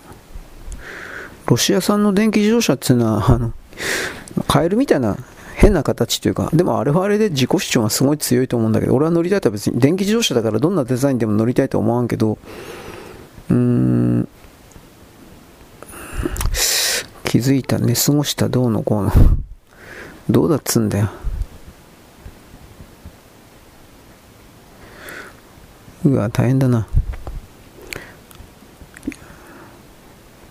石田純一。え、石田純一って俳優引退を宣言してえ、俳優やってたの？まあまあいいけど。うんと、これかな。ロシア産の LNG、天然ガスですか？天然ガスを大規模にする起死回生プロジェクト、うんなんかんなん。うん。これは何でだろうかね。ああ、単価が全然ないんだね。それは無理だろ。そんな、しかも単価をやるときは港まで、あのー、整備しないといけないからね。でもこれって、困るのはどっちかっちは、あれなんだよね。ヨーロッパなんだよね。LNG が、あの手配できなかったら火力発電所全部止まっちゃうんで、ヨーロッパ。なんかロシアざまという記事のふりをしてるけど、ヨーロッパはだいぶ困ってるだけなんじゃないかな。なんかそんな気はしますけどね。ちょっと待ってね。えー、っとね、なんだかんだ言うけど、ロシアも相当傷ついたけれども、人口も若い人だいぶ死んだんだけど、でもおそらくは20年ぐらい、まあ、生き延びれっかな、20年ぐらいかけてですね、元に戻っていくとは思います。なぜ資源がある国って強いですよ。本当にそういう言い方をしますけど。うーん。えー、っと、これは何？北斗の剣の人じゃねえかな。ギャル漫画家浜田ブリトニーさん。あ、お茶漬けのりさんがひどいのか。なんか目悪いって言ったんだよね、確か。あ、糖尿病だったんだ。左目が悪化してしばらく見えなかった。糖尿病原因で右目の視力を失って、漫画家引退状態。あ、右目、右左目だけは頼り、左目がかなり悪くなってほとんど見えてない。ひどいなあ、でも一応手術したけどみんな断れてたけど、うーん、まあ一応手術が決まったらしいね。まあ、治ってほしいよね、本当に。うん。糖尿病怖いからね、気をつけてたって、まあ、あんまり甘いもん食うなってしか俺思い浮かべんけど、どうなのかね。うん。え、大阪地裁の出したバカ的な、何これ、え、何言ってんのかわかんねえな、これ、おバカな案件ということですか？えー、え、築80年で壊したいと。近所の部屋は特別に元家賃と動画を提供するから出て行ってほしいと大家ですか？これどうなったんだろう裁判長悪い。大家さんは貸す相手、年寄りには絶対貸さない、貸せないという。どうなんだろうね。自己案件で放棄しとけないんですかね。これ、まあいいや。なんか個人の問題臭いので。はい、全然関係ない話なんですが、これはちょっと俺呆れたわ。あのー望月磯子というですね、あもうこの人気狂った人なんかな、俺分からんけど、今日の、今日か昨日のですね、いわゆる定例記者会見、林外相ではなく林官房長官に対してですね、こんなことを言いました。週刊文春が報道していました。ダウンタウンの松本人志がどっかのホテルで、えー、女性芸人に性加害を暴行した、レイプしたみたいなことの記事が出てました。これについてどう思われますか？どう思われるって？個別の記事一つ一つについてはコメントは控える。こんなもん当たり前ですよ。こんなもん当たり前でっていうことを言わないといけないのかよ。あの、いろん、考え方は自由だし、右とか左のあるのは当然ですから、いいとしても、この望月磯子というのは、その右左通り越して、ただ単に他人の足を引っ張ることで、炎上、目立つことで自分の利益にする。炎上商法だけみたいな、これしか狙ってないんで、話にならんなと一応思います。はい。えー、っとね、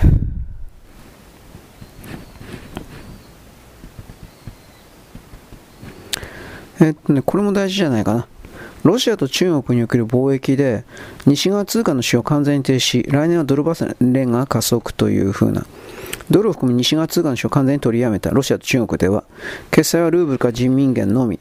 ロシア、中国、中ブリックスはドル、ユーロ決済を増やした。西側通貨以外の、ブリックスの中でドル、ユーロの西側通貨以外の決済を増やす。で、来年ブリックスにアルゼンチン、エジプト、エジプト、イラン、サウジアラビア、アラブ首長国連邦が加盟する。だいぶこれやばい記事ですよね。アメリカにとっては。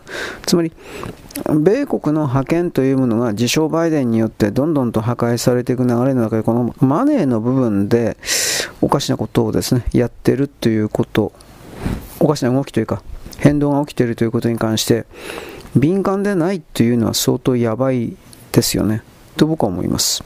うん。だってこれだけで人民元と、まあ、ルーブルは大したことはないと思うけど、人民元のですね、流通量が増えるだけにおいて、やはり、それだけドルの覇権というものは削られるわけで、人事でもなんでもないわけです。でも、まあ、どっちも、ちょっとロシアも中国もどっちも基盤が弱いという言い方もあるから、一方的に米国が徹底的に危険だみたいな、そこまでは僕は言わんけど、これちょっと様子を見ないと分かんない。つまり流通量が増えるかどうか。はい、次。えっと、柏崎原発が今日から、明日から、えー、再稼働かなするみたいですね。運転禁止は今日にも解除。あ、今日にも運転禁止の解除だから今日から運転というわけではないのか。まあ解除。はい。ということで、えー、っとね、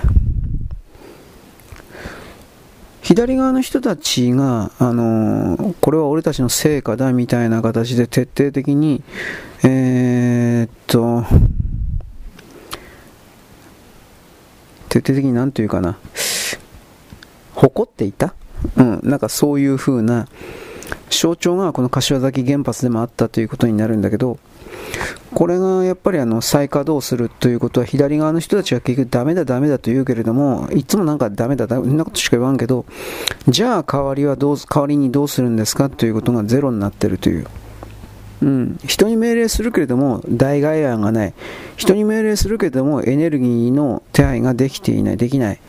でもっと言えば、あの、その状況下で電気代下げろとか、うん、なんかもうめっちゃくちゃなこと言ってから自分がどれだけ知恵遅れなのかということに関してはもうちょっと自覚を持っていきたく言っていただきたいなとは思う。正直言うけど。はい。えー、っとね、これは何だ、何かな？なんかイスラム教徒、あ土葬墓地計画、別府ムスリム協会がイスラム文化祭、イスラム教のを知ってほしい、日の出町でも開催したい。まあ、開催すんの結構だけど、まあ、僕はいろいろ思ったのは、まず、日本なんだから日本に従い。これは当たり前ですよね。で、もう一つは、あのー、日本人の中でこれらに思いっきり染まっちゃうバカもいるのかなあの、やっぱね、宣伝している、イスラム教徒におけるこの宣伝という概念、まあ、洗脳でもあるんですけど、こういうのを日本の仏教界っていうのは、学ぶべきなんじゃないかなと、もう学んであいつらがそれやったって俺は何もしないけどさ、ちょっと待ってね。えー、っとね、よし。まあでも敵も去るものという言い方をしましょうか。とにかく。えー、で、武蔵野市、さっき今左の方行ってたから、武蔵野市のですね、勝利、今回、大野さんだったっけ、保守系の、自民党系の。これが勝ったということに関しては、武蔵野市の中の500人ぐらいの、まあ、ボランティアがですね、必死になって協力してくれたというか、うん、正しいですね。あの、もともと住んでる人々の権利というか幸せを破壊してまで外側から外国人を受け入れなくちゃいけない理屈がない。はっきり言うけれど。はい。えー、辺野古の地盤改良工事28日大執行、うんぬんかんぬん。何言ってんのかな、これ。まあ、とりあえず、あの、地方自治の破壊は許されない。地方自治の方が一番であって、いや、だ法律に従って動いてるだけで、何言ってんのか分かんない。これ小池さん？ラーメン小池さん。法律を守らない人は帰ろうという資格があるのか。え？司法の判断でしょこれ結局。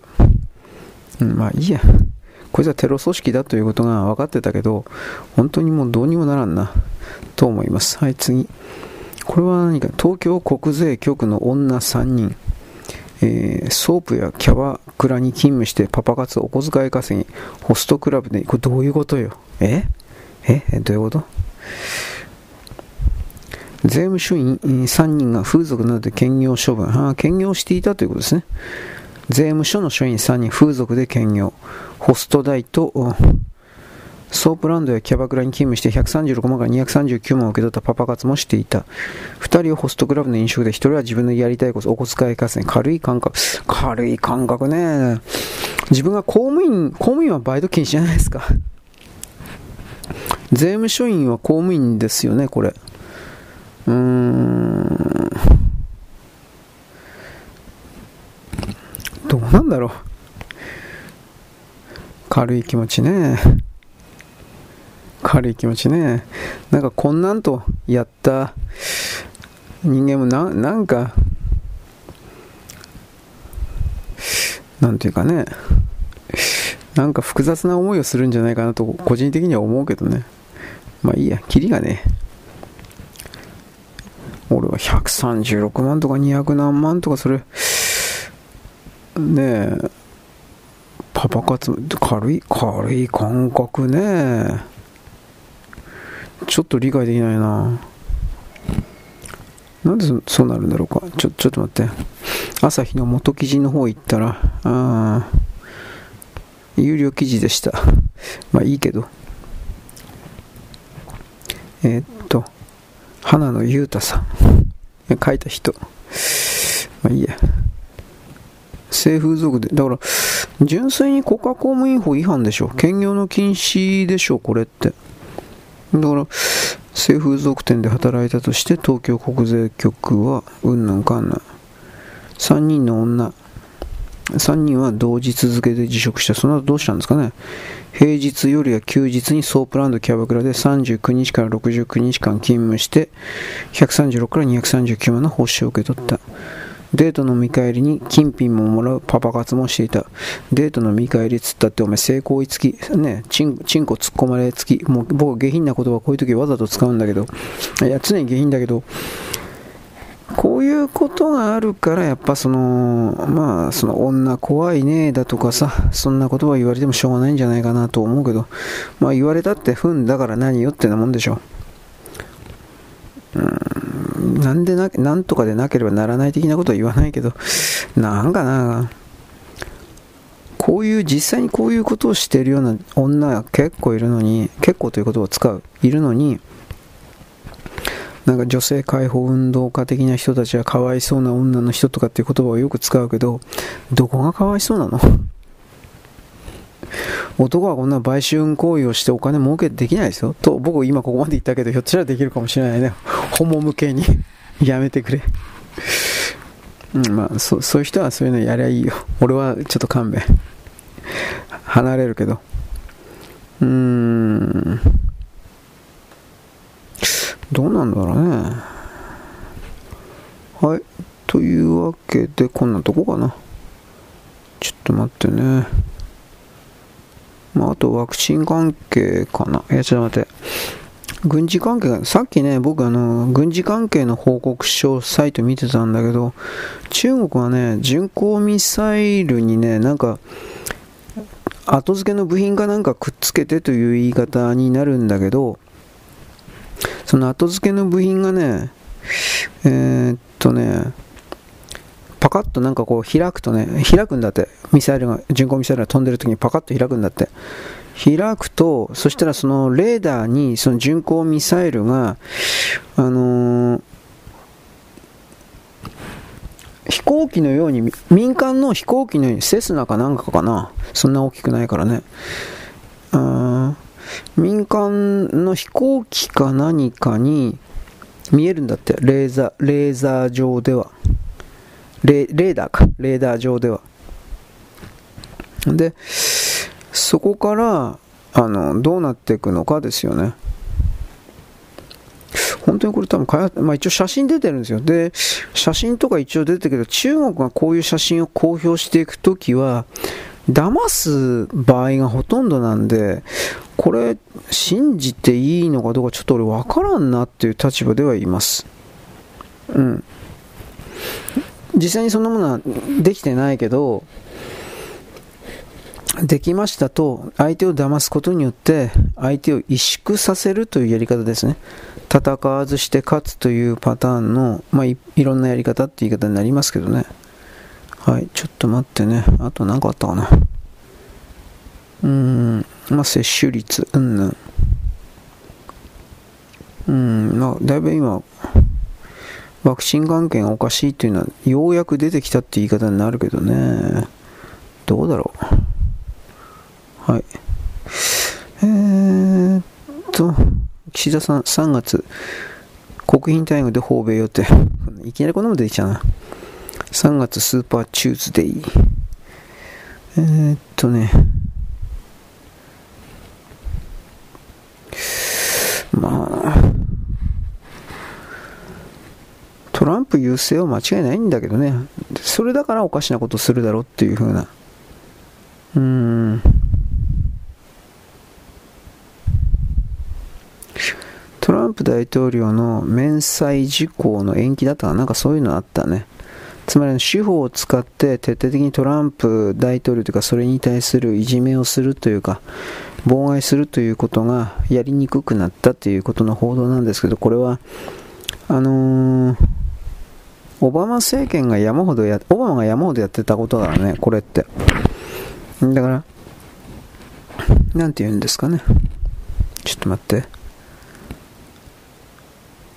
今、ツイッターのそれ見てテレビ東京かなんかの記事だったと思うんだけど、はい、ちょっとお待ちください。頭痛いな。頭痛い。本当の意味で言ってんじゃないんだけど、あ、これだな。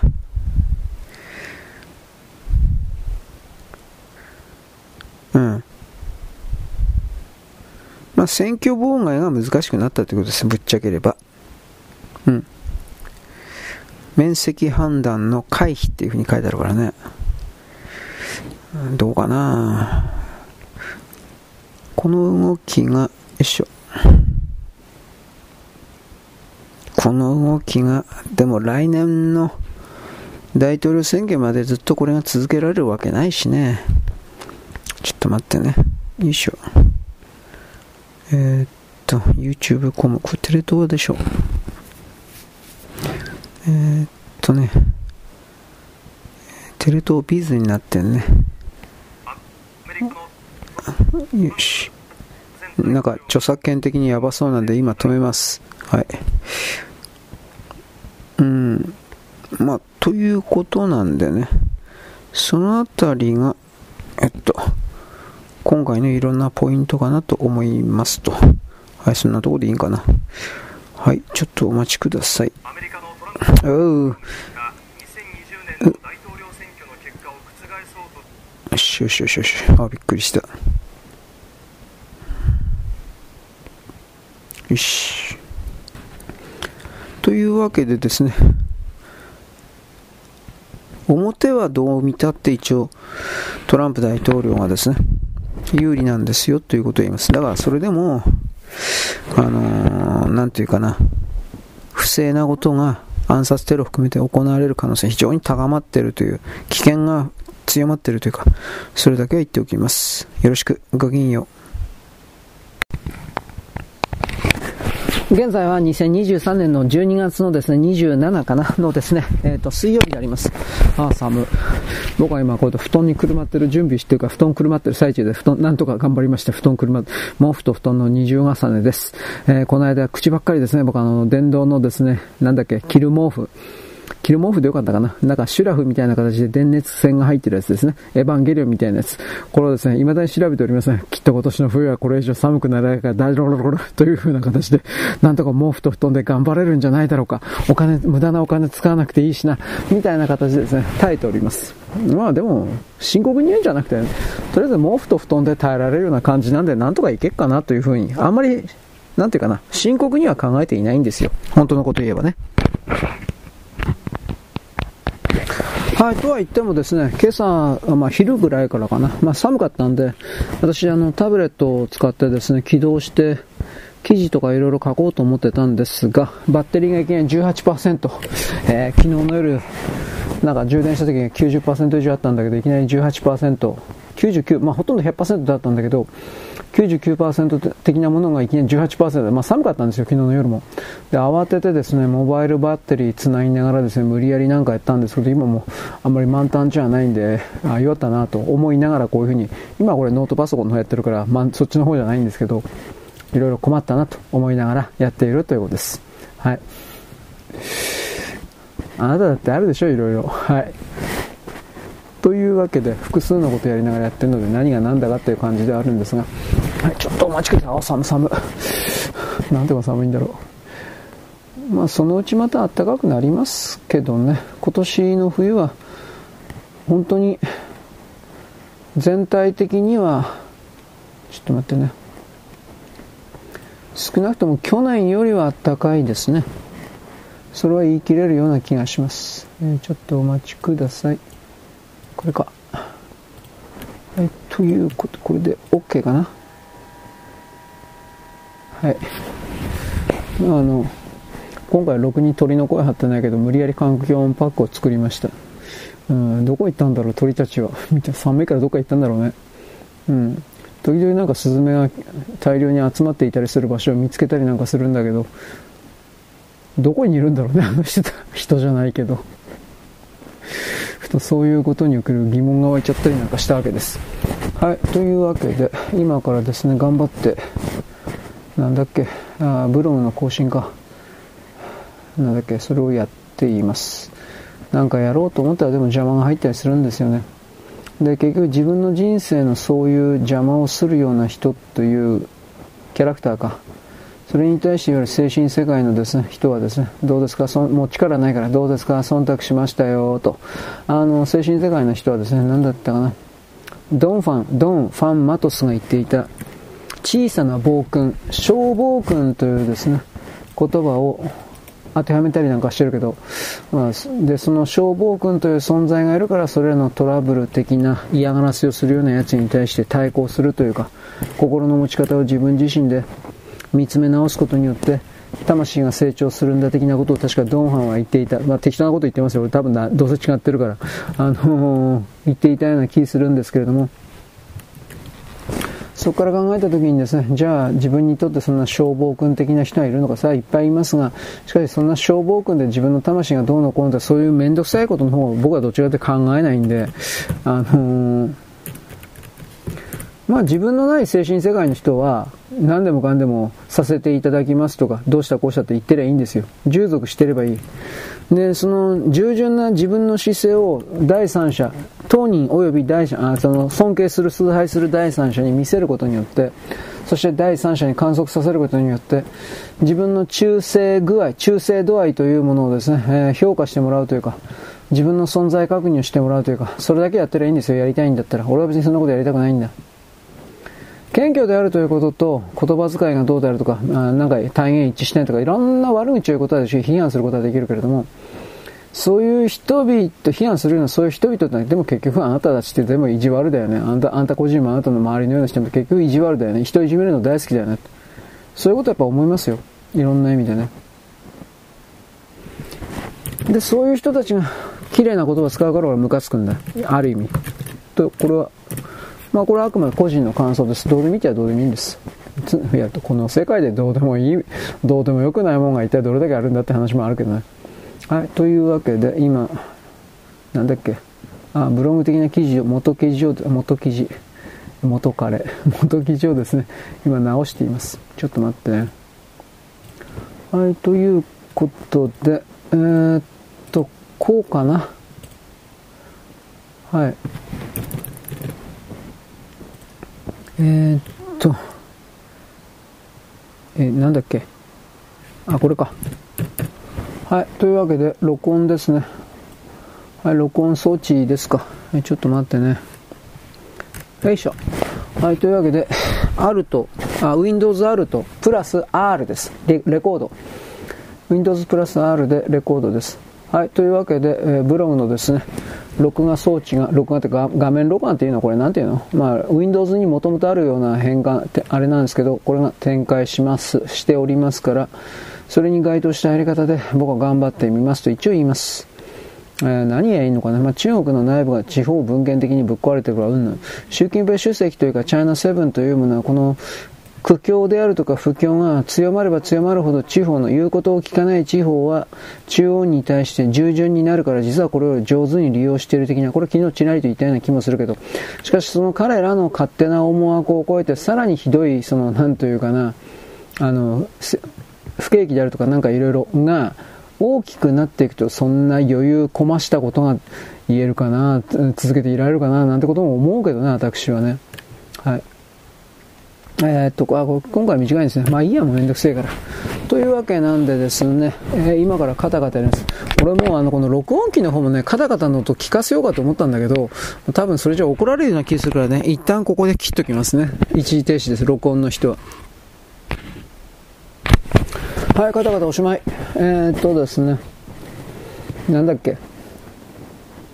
ああ、トランプ大統領がですね、誕生したらどうなのか。トランプショックが起きる可能性が高いということを言いました。これさっきも言ったような気するけど、ゴールド本位、金本位に戻る可能性があります。多分そうなる。しかしゴールドだけではゴールドの全体量が、在庫量が少ないんで、地球というのは。通貨の発行量に対してゴールドのが少なすぎるから、それでは全体バランス取れないんで、えー、ウランであるとか、あとレアメタルであるとか、まあわからんけど、実物資源とリンケージしたような何かの、うん、ドルになる可能性があるとは言います。名前はトランプドルです。今んところ言われてるのは。な、そんな風にはならんとは思うけど。あとは、金日成じゃなかった、金正日の時から北朝鮮がずっとアメリカに交渉してきた、韓国の軍事基地ではなく北朝鮮の軍事基地というもの。つまり、在韓米軍を撤退させて、北朝鮮に、在朝米軍か、そうしたものを置くという可能性。しかしそうなると韓国が見捨てられるということになって、なるんであって、まあこの辺りはどうなるのか。まあロシアは絶対反発するから、うまいこといくわけないと思うけど、あとはトランプ大統領の靖国神社参拝ですね。これもないとは言えなくなってるっていうのは安倍首相の時にあったそうですよ。そう打診というか、秘密交渉ですか、あったそうですが、その時は米国の、米軍の、また老人たちがまだだいぶ生きてたから、そういうことに来る反発があるからとかいろいろあったそうだな。ただこの靖国神社を参拝することによって日本の独立性というものをおだててですね、回復させてやって、その代わりに、えー、在日米軍をバックさせる、本国に戻す、そして本国の立て直しをする、みたいな、産業が兵隊しかいないけど、それをですね、いわゆる製造工場をたくさん建てることによって、えひっくり返すというか、いろいろ企んでるじゃないか。まあいろいろ計画されているということだけ言います。ただこれが今の自称バイデン政権というか、オバマ政権で続けられると絶対に実現しません。オバマは米国を破壊するために生み出された、送り出されたキャラクターなんで、米国を再生申請するということは絶対に認めないでしょう。これらの戦いがまあ米国で、そして世界中の人類世界の中で起きているということを私は言うんです。はい、動画の人ここまで。よろしく、ごきげんよう。はい、ということで、ちょっと待って、えー、っと、今録音機、録音機だってよ。録音機の人は続けております。このカタカタの部分もやればいいんだろうけどね、これカタカタだけでですね、えー8分か、8分か9分ぐらいカタカタやったんだけど、8分も9分もカタカタカタカタ言ってる音聞きたいですか多分聞きたくないでしょう。多分だけど。だそういうことを踏まえているので、私はですね、あんまり、その、むちゃくちゃなことは言わないというか、そういうふうに心がけているわけです。えー、まあなんでもいいよ、んなことは。どうでもいいよね。あ、で、今、環境4パックですか。文章を書いてるの忘れたよ。あまあ、今、アップロードします。なんだっけ、えっ、ー、と、これ、これは環境音パックですね。環境音になっちゃった。えー、バックではなくて、バック。あ関係ないですけど、私さっきですね、無理やりブロンをですね、えー、っとね、え、更新してきまして、もう時間ないからもう5つぐらいで決めました。今んとこね、時間あったらもっとやるんだけど、フルイドとね、あと他いくつかやろうかと思ったんだけど、それはまた、取っとく。フルイドはまあ調べてるからいい。あの、なんだっけ、えー、あ、鳥は泥棒じゃない。はい。あのー、遠藤実。遠藤実という巨大な作家、作作曲家いまして、元流しのおっちゃん。流しのおっちゃんだったんだけど、ギター弾いた流しのおっちゃんだったんだけど、あのー、なんだっけ？ちょっと待ってね。独学で、これ独学ってすごいよね。独学で作曲家になって、まあ、どこの会社に入社して、で、そこでですね、ずっと、うん、ちょっと待って、作曲活動してきたんだけど、なんと作った曲が5000曲。5000曲だぜ、おい。というわけで、あのー、それなんですね。まあ、有名なやつ。あんまり古いのやったってね、わかんないんだよ、はっきり言って。もう俺も調べりゃそれでっていうことになる。俺自身もちょっとわかんないのがあるから、できるだけその新しめのやつで5曲ということです。えっと、これ何だったっけ？あ、電人エロい人か。えー、っと、まあこれアップされればいいねっていう感じですよね。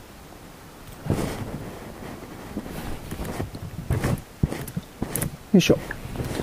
はい、ということで、まあ一応やるけど、ダメだ、すぐやめる、これ。諦める。えー、これでいいのかな。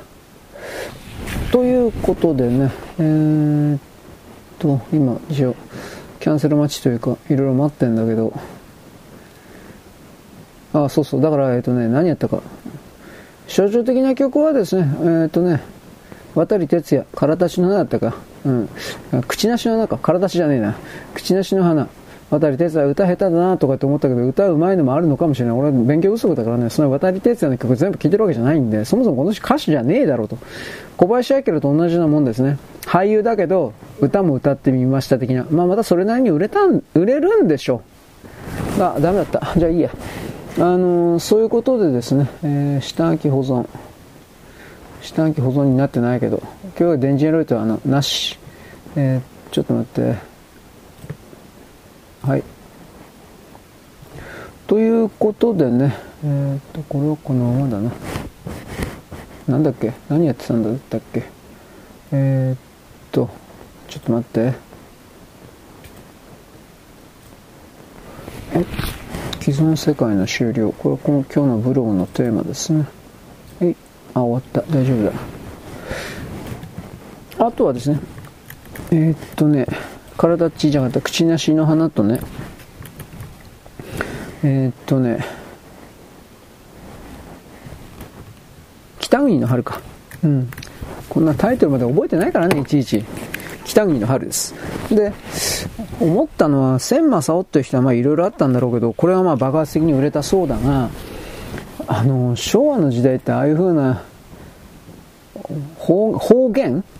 方言丸出しのああいうのが、受けてたんですかねっていう、今、今、ああいうの聞いたら僕は違和感しか感じないんだけど、あの当時における昭和の時代においてはもう戦中、戦前戦中の人がやっぱり多かったし、貧しい日本、そして高度経済成長の日本だとかそういうのを体験してきた人もまだ随分と生き残ってたから、あのー、千正夫が、まあ実はこれ作,、まあ、作曲遠藤緑とか関係ないけど、千正夫が歌ったあんな感じの丸出しか、方言丸出し、あれが受け入れられる余地、措置、隙間、まあ、あったんだろうなという言い方は一応します。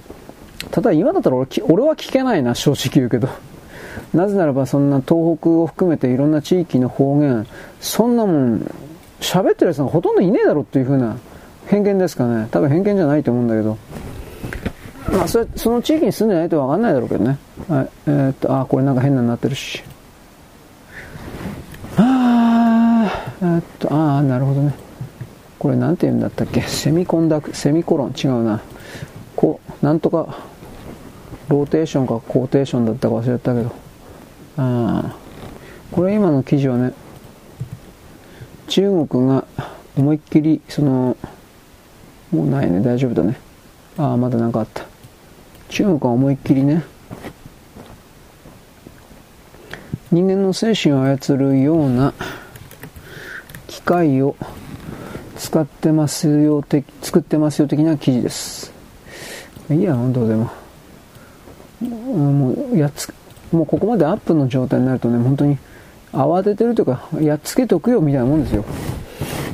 あの、何度も言うけどね、これで金もらってるわけじゃないんで、いちいちチェックなんかしてられっかっていうか、俺の邪魔すんねって、どっちかってそれですよね。なんでこんな機種依存がどうとか、そんなどうでもいいことで止めんだよ、お前。おめんとこなんだ。おめえのところがお前対処しろよ、お前らというふうな、まあ、口回ってます、まあ、巻き込んでますけど、だけどそれはキリがないんでね。よいしょ。これでいいかな。うーんとですね。よいしょ。そもそも、でもこれこんなもんって誰が読んでんのかなバじゃねえかな。まあ、バカというよりもよく俺なんか見つけたな。頭おかしいんじゃねえかなといろいろ思うんだけど。よいしょ。え、これでどうだ？よし。まあ、これでどうだっつったっておめえよ。ちょっと待てよ。えー、っとね。よし。はい。ちょっとお待ちください。はい。えい、えい。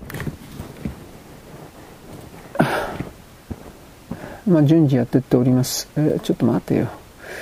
えー、っとね。いしょ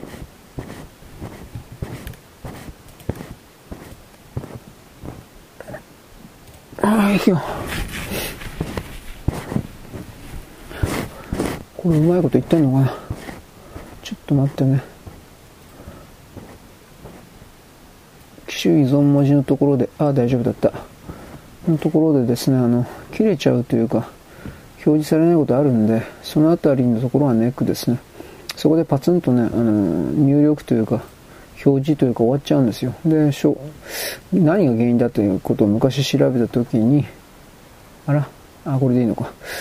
なんか、機種依存文字のところで、それ以上後が続かないみたいな、多分なんか、バグじゃねえかなと思ってるんだけど、まあいいです。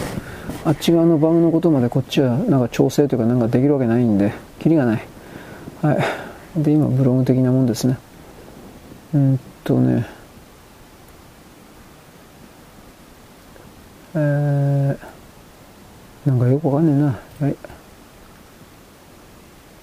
人の文章を読ん、まあ面白いとは面白いんだろうけど、えっとね、なんだったっけタイトル。既存世界の終了だったかな。これでいいのかな。ちょっと待ってね。あ、これでいいや。はい。ほい。あんまり、長くやりたくないんだけど。う、う、う、う、う、う、うっと。えー、っと。入った。ちょっと待ってね。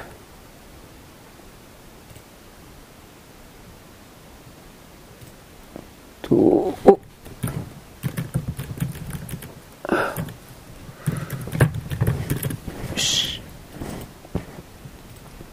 で、こういうことを思いながら私ふとですね、プロレスのことを思い出したんですよ。なんでかっつったら、クリスマスの時にね、あの、あれ初代なのかな？狭山なのかな？ちょっとわからんけど、クリスマスの時にね、タイガーマスクがランドセルをどっかの、ど、どこだろう？市役所？わかんないけど、なんかにプレゼントしたという、そういう報道があった、ニュースがあったんです。3分ぐらいの。それをちらっと見たんですね。多分俺、狭山でいいと思うけどね、狭山、でも狭山確か病気に悩まされてね、なんか耳鳴りするみたいな。なんだったかな？メニエール種病だったかな？なんか覚えてないんだけど、ちょっと待って。えー、既存世界の終了か。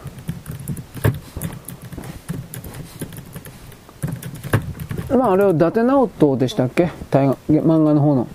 あれを気取ったんだろうなとは思うんですけど、えー、っと、あれは個人だったよね、確か。ちょっと俺もよく覚えてないんだけど。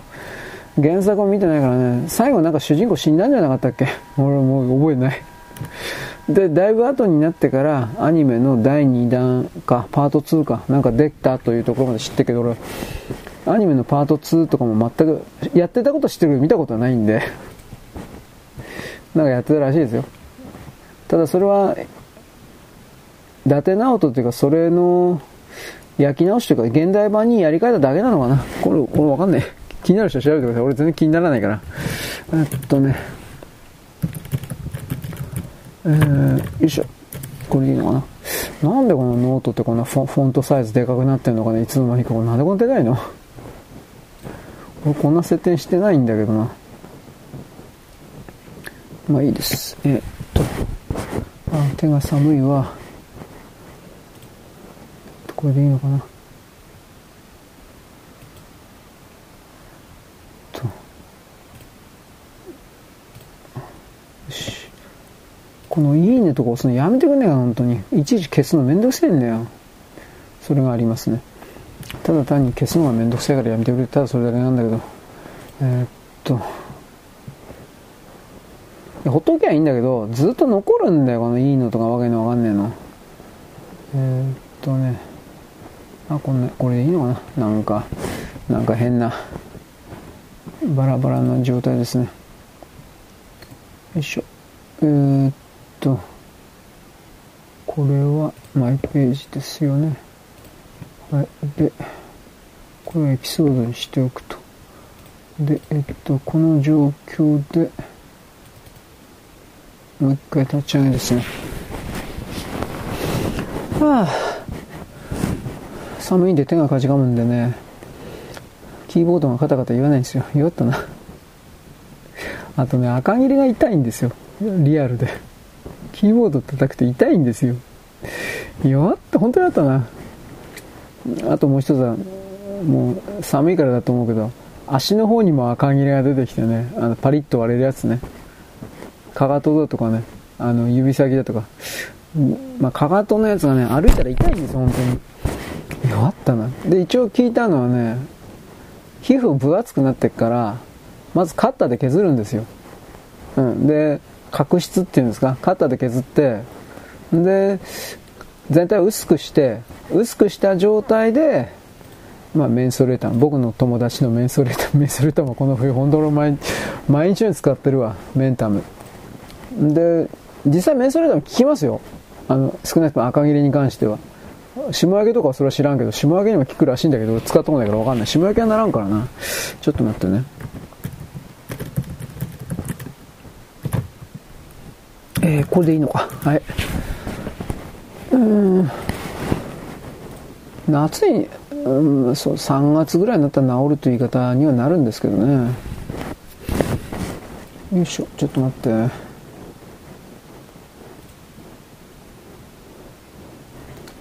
えー、っと、今ツイッターの方に、ブログ更新したんで、ツイッターの方に、あれ？ああ、お知らせをしておかないといけない。ああ、めんどくせえ。なんでこれ自動でやってくんねえかな。昔はなんかね、YouTube でも何でも含めてね、アップロードしたらこの Twitter の方に自動で、あのー、お知らせしてくれるような機能があったそうです。ところがやっぱそれは、イーロン・マスクがどうのこうの以前の問題で、えー、っとね、お金かかるんだよね、きっとね、API がどうのこうのって。だから、そこからですね、ツイッターっていうのは本当に、なんというか、禅のことをですね、考えてなかったんだなと僕は思います。うん。はい。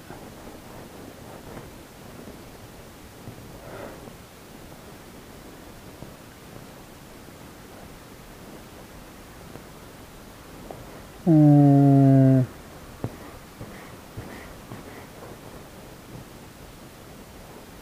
あ、すいません。俺今、あの、あのメール読んでるんですね。うん。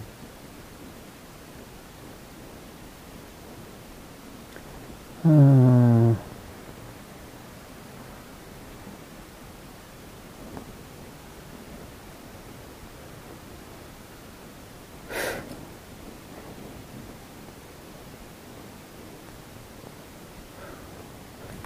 うん、どうなんですかね。はい。メールな、メールな内容は言えないんですけど、うん、まあ、みんな時間に追われてるんですよ。そいつは間違いないですね。はい、とりあえずですね、えっ、ー、と、これでいいかな。とりあえずブログの配信というか、それは終わったんで、一旦ここで切っておきます。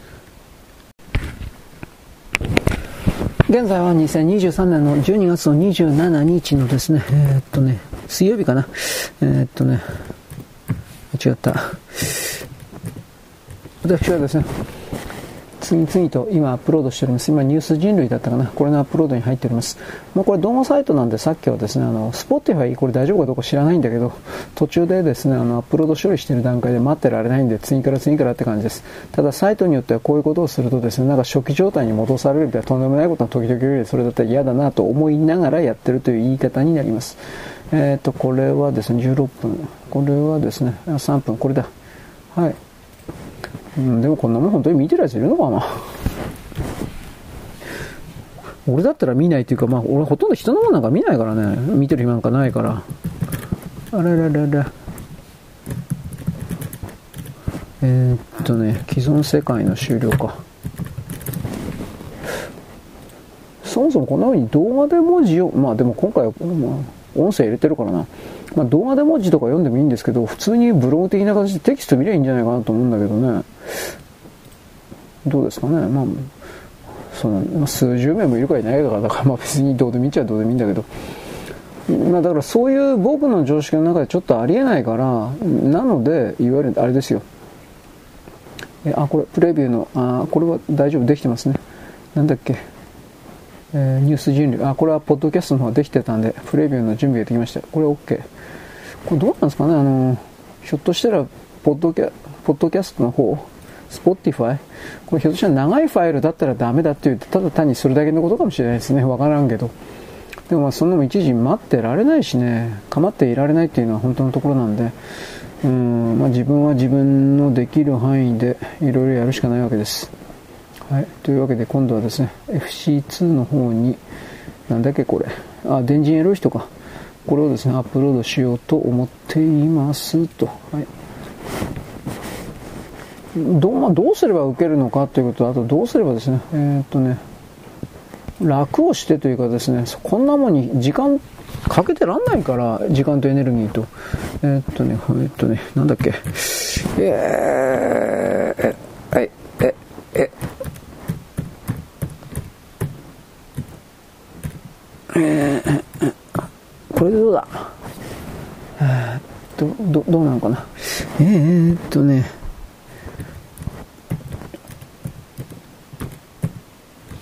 よいしょ、これでいけるか。えい。あ、いったいった。はい。というわけでね。まあ、もでも文字映ってるだけでいいんだったら、なんかそういうサイトもいくつかあるんですよ、確か。文章作成の途中を、えー、っとね、これでいいのかな ?27 日、うん、これだ。文章作成の途中をですね、なんかあの、再現してくれるサイトなんかあったわ。思い出したらまた言うけど、なんだったかな。そんなもん見てるやついるんだなと思って。世の中広いからね、そういう人がで作ってる文章を打ってる途中経過的なものをカタカタカタとこで打ち込まれていくそれをぼーっとまあいわゆる環境ビデオっていうんですか大昔の言葉で環境ビデオ的な形でぼーっと見ているのも暇つぶしというか何も考えなくていいから脳の中が現れるというか 洗脳されるというか。そういう形できっと面白いなって思ってる人はいるのかもしれないですね。これは何とも言えないけど。はい。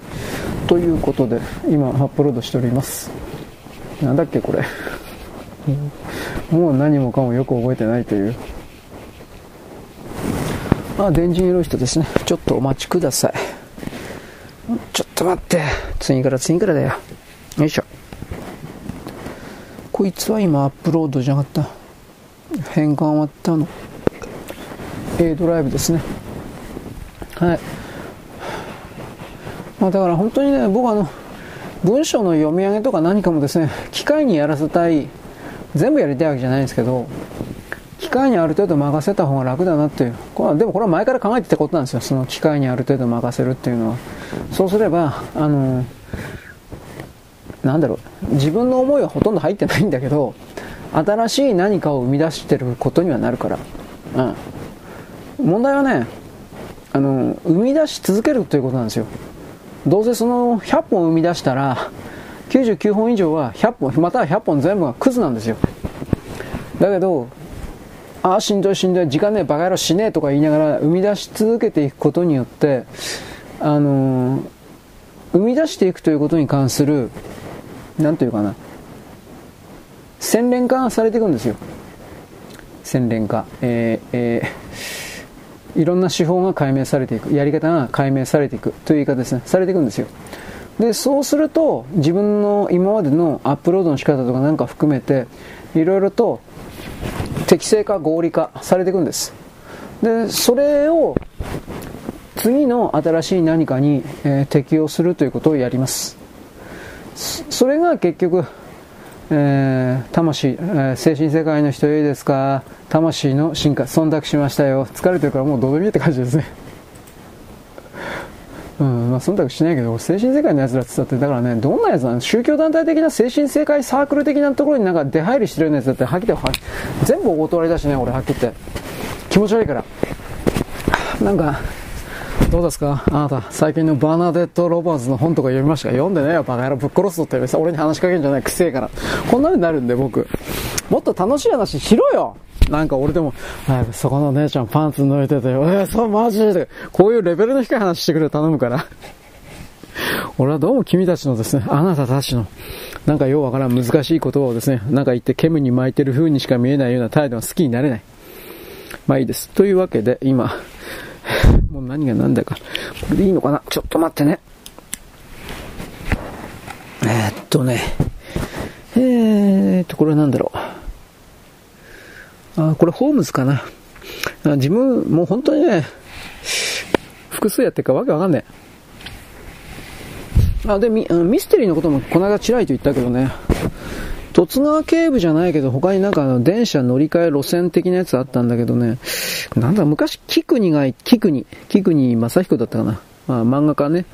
今何やってるか俺知らないんだけど、菊国が言ってたんだけど、この人も相当のミステリーマニアでね、今はこの雑誌はないんだと思うけど、月刊だったか期間で、角川かな？どっかかな？メフィストっていう雑誌があってね、ミステリー専門雑誌、メフィスト。メフィストっていう雑誌でちらりと言ってたんだけど、どっかの日本の線線路、路線で、あのー、普通の通常列車に接続している貨物専用列車と貨物専用列車の置き場所みたいな、まあ、秘密でも何でもないんだけど、秘密ではないけれども、一般には知られてない。なんでかってその路線図には載ってないから。そういうの結構あるんですよ。路線図、秘密でもないし別にね、国家安全上のなんとかっていうんじゃないんだけど、あのー、例えば大きななんかメーカーがあったとするでしょう。昭和の時代に何か作ってたような大きなメーカーがあって、で、そのメーカーが自分の作ったところの製品を、あのー、本線に接続させるための引き込み線みたいな線があるんですよ。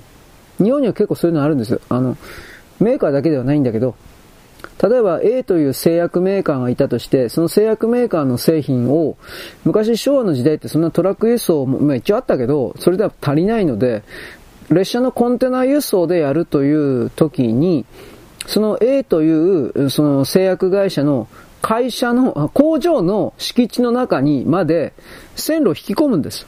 で、その引き込んだ線路のところに、まあ、あの時代きっと国鉄なんだと思うけど、国鉄のコンテナ、コンテナ貨車多分ディーゼルだろうね。ディーゼルが入っていって、で、そのコンテナにガッチャンコガッチャンコと積んでですね、まあ、どれくらい積むか俺は知らないんだけど、積んで、そして、おそらく夜間だと思う。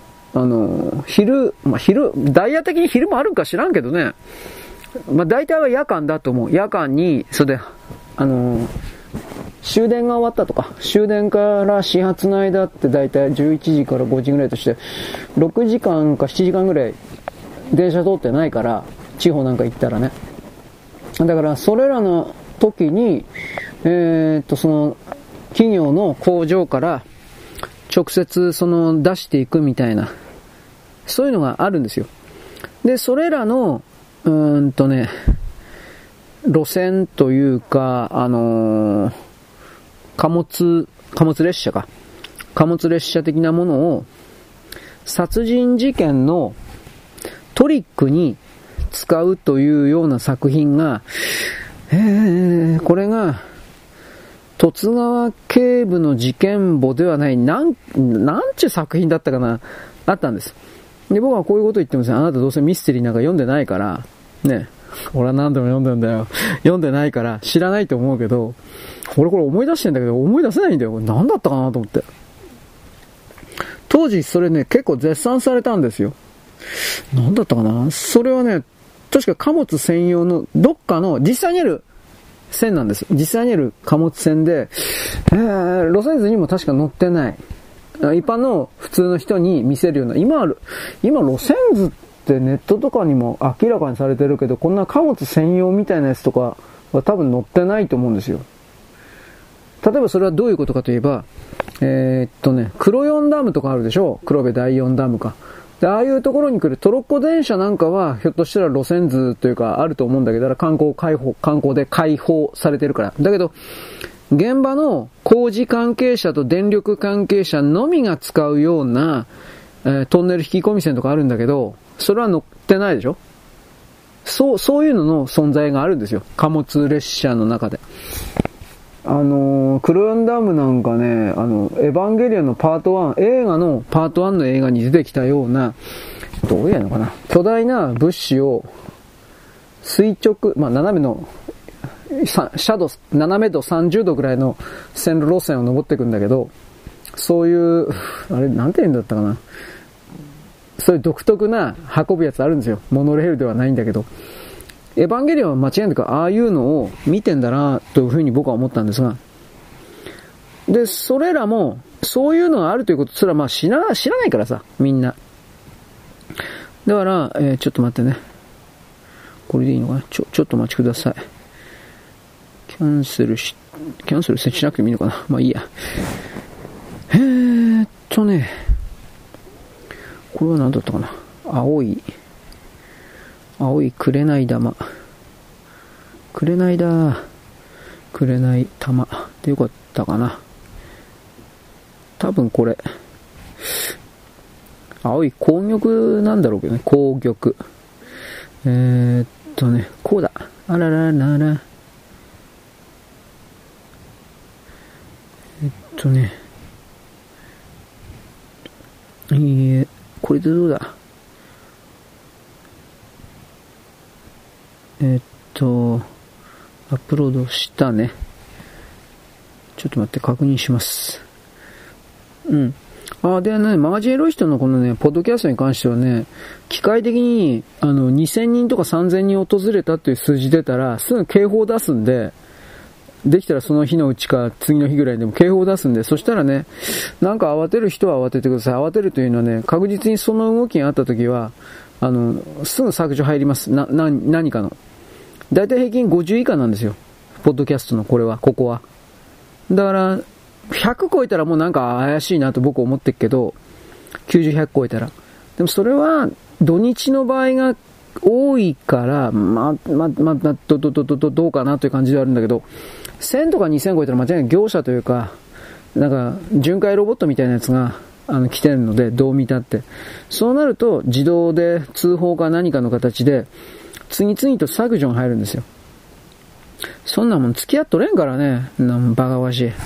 なんでお前らの、その、データ取得の思惑、多分ね、それによってね、スポティファイかどっかに負担かかるんですよ。多分だけど。で、その負担かかったような、そこから逆解析かなんかかけて、原因のですね、ファイルを、あの、削除してしまうという風な。警告にもなんかいくつかの種類があって、それは最近分かったんだけど、内容が、例えば、その、ポリシーに反するからっていうのも、まあ、あるんだろう。俺何言ってか分かんないけどさ、その何が反してんのか分からんけど、ポリシーに反するからっていうことの他に、えー、っとね、なんだろうな。えー、あ、これはこれでいいのか。ちょ、ちょっと待って。なんか負荷をかけたとかなんかそういうね、あるんですよ。警告のやつ。あれ、どうして日本語対応してくんねえかなと俺思うけど。はい、ちょっと待って、これは、よし、いけてる。いけてるというか、なんというか。えー、っとね。だからね、これはホームズさん。えー、っと、青い、青いくれない玉。これでいいのかな？いまいち全然自分で分かってないけど。よいしょ。まあだからね、負荷をかけたというので、まあ迷惑かけたね、あなたは、あなたのそのファイル消しますよみたいな、なんかそんな感じのメッセージが来ることがあると分かったんで、この間、ちょっと前にブログが消えたっていうのはおそらくそれなんかなと思ったけど、でも再生数見たら4とか5になってたんで、それちょっとおかしいなと思って。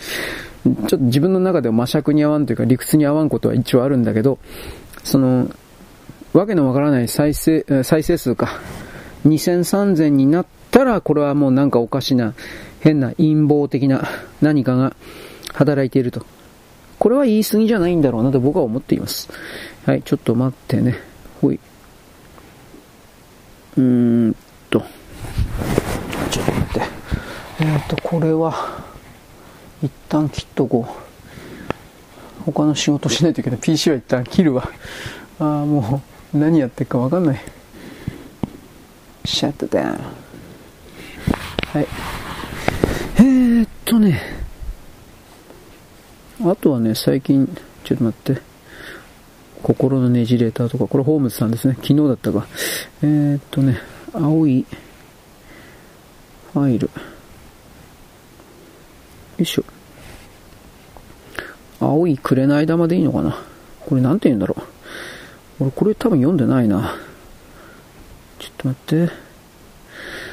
俺ホームズ全部読んでると思うけど、短編の全部までも読んでないかもしれんな。長編は、まあ全部読んでんな、どう見たって。まあいいです。ちょっと待って、名探偵登場。えー、っと。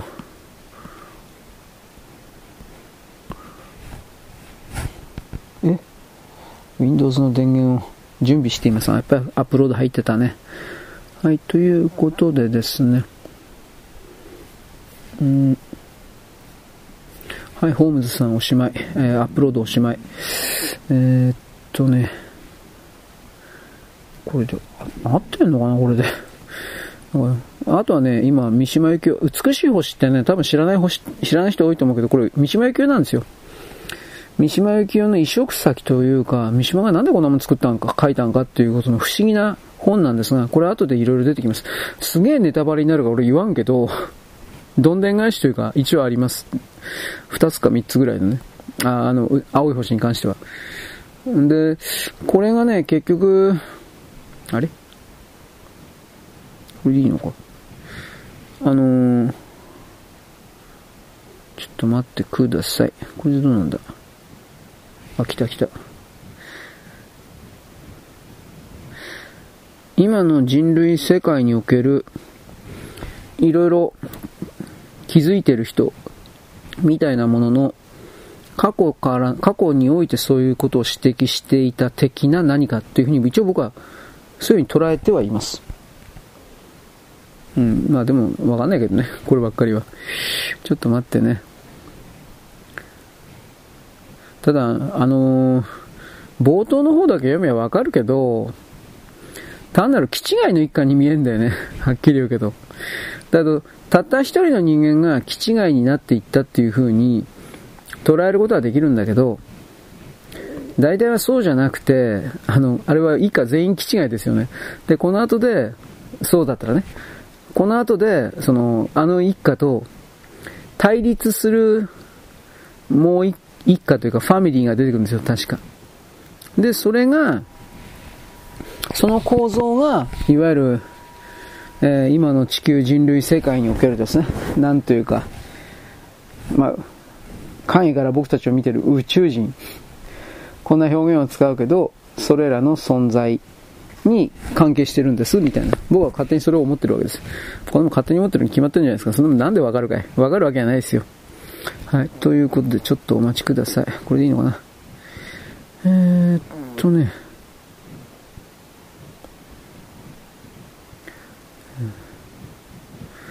既存世界の終了。ほい。ちょっと待って。で、関係ないけど、昨日ちょっとね、ラジオ聞いたらね、五木ひろゆきが、ひろゆきが出ててね、五木ひろゆき頭洗わねえから嫌いなんだけど、不潔だから。頭洗わないんだって。やめてくれわ、切ったね。ずっと洗ってないんだって。くせえだろ、お前。と思ったけど、まあ、五木ひろゆきはとにかく、あの、めめしい文章を書くから、それも嫌いなんだけど、ただ、日本の歌謡界になんだかんだ言って、割と貢献してんだよね、五木ひろゆき。なんか、なんか曲だ、曲書いてんだよ、あいつ、本当に。あいつだって。だからな、世の中ってよくわかんないなと本当に思ったんだけどさ。ちょっと待って。えー、っと。で、なんか犬飼っててね、どうのこうのって話してた。チャウチャウ犬みたいなちっちゃい犬だったかな。どうしたこうしたってなんか言ってたけど。まあだからなんだとっていうのはあるんだけどさ。まあいいです。そのチャウチャウ犬すごいですね。はい。というわけなんで、うんとね、中国認知戦を制す、うんぬんかんぬん。まあ、これはこれでいいのか。ちょ、ちょ、ちょっと待ってくださいね。今はこれで、さっきやった、今度、ブログのですね、アップロードというか、音声変換か、しないといけない。ちょっと待ってね。やっぱりだでね、何や、今やってるかというと、電池の交換なんですよ。あのー、1時間ぐらいでどうにかなることはほとんどないんだけど、機械が古いせいだと思うけど、電圧がやっぱり不安定になるからかな。なんかそんな感じでね、あのー、と待ってねと。挙動がおかしくなる時があるんですよ。あくまでそれ小さなリスクなんだけど、それはちょっと避けておきたいかなという感じではあります。それでいいのかなよし、わかりました。というわけで一旦止めます。よろしく、ごきげんよう。現在は2023年のですね、えっ、と、12月の27かなのですね、えっ、とね、水曜日かなであります。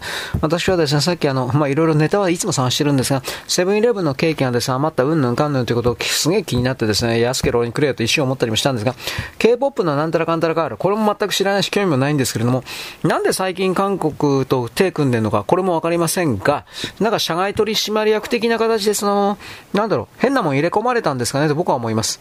セブンイレブンの中に。これはわからんことだけどね。で、どっちにしてもですね、あの 韓国のこのタレントというか、ちょっと待って、えー、っとね、新しきだったな、これ。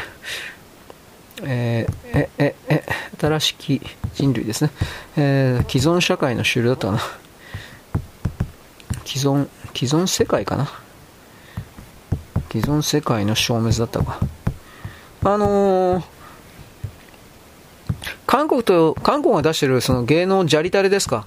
グループの、グループの種類もメンバーも曲も何も知らないというのが、興味もないというのが日本国民の消費者のリアルじゃないかということです。だそこにネット用だとかサービスだとかそんなの全くなくて、興味のないもん、いらんもんはいらんというか、そのいるとかいらんとかということの考えすらしなかったような対象。それが、いわゆるですね、K-POP なんじゃないの？っていうことです。だから、ここで僕たちはいろいろ気づかないといけないんですが、本当にそういう K-POP 的な流行ってるうんぬんかんぬん？そんなんあるんですか？と。これなんですよ。そんなもんねえんじゃねえの？と僕はぶっちゃけそれを言っちゃうんだけどね。うん。だから、それを踏まえて、えー、ちょっと待って。えー、っと、なんだっけ、あ、既存世界か。世界の、ああ、世界の、あ、常識じゃねえ。なんだっけ？終了だったっけ？終、終了だったあれ？どうだったかな まあいいや。もう分かんなくなっちゃった。まあ、それを踏まえてですね、なんだろう、こういう言い方かな、嫌なものは嫌というだとかさ、はっきりとものは、なんか言い表すというかさ、少なくともそれは要求、何かを要求する動きではなく、なおかつ何か誰かをコントロールする動きではない以上においては、そういう自分自身がその瞬間持ってるような考え方とかを、あのー、なんていうかな、おためごかしではなく、自分を表す。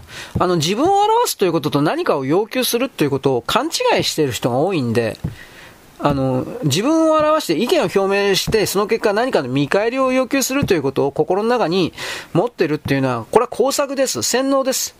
その自分を表すということ行為よりも、なんかもう一個なんか汚らしいものというふうに僕は捉えます。そんなこと言ったらですね、なんかネット用がとか、うるせえよ、バカ野郎。ネットいい加減飽きたよ。ネット右翼ですね。はい、わからん人がいるっていうのは、これちょっとびっくりしたんだけど、ネット右翼の子です。えー、ネットの中だけで、えー、い、い、勇ましいこと、偉そうなこと、えー、なんかかっこいいことを言ってるという人たちです。どうなんですかねちょっと待って。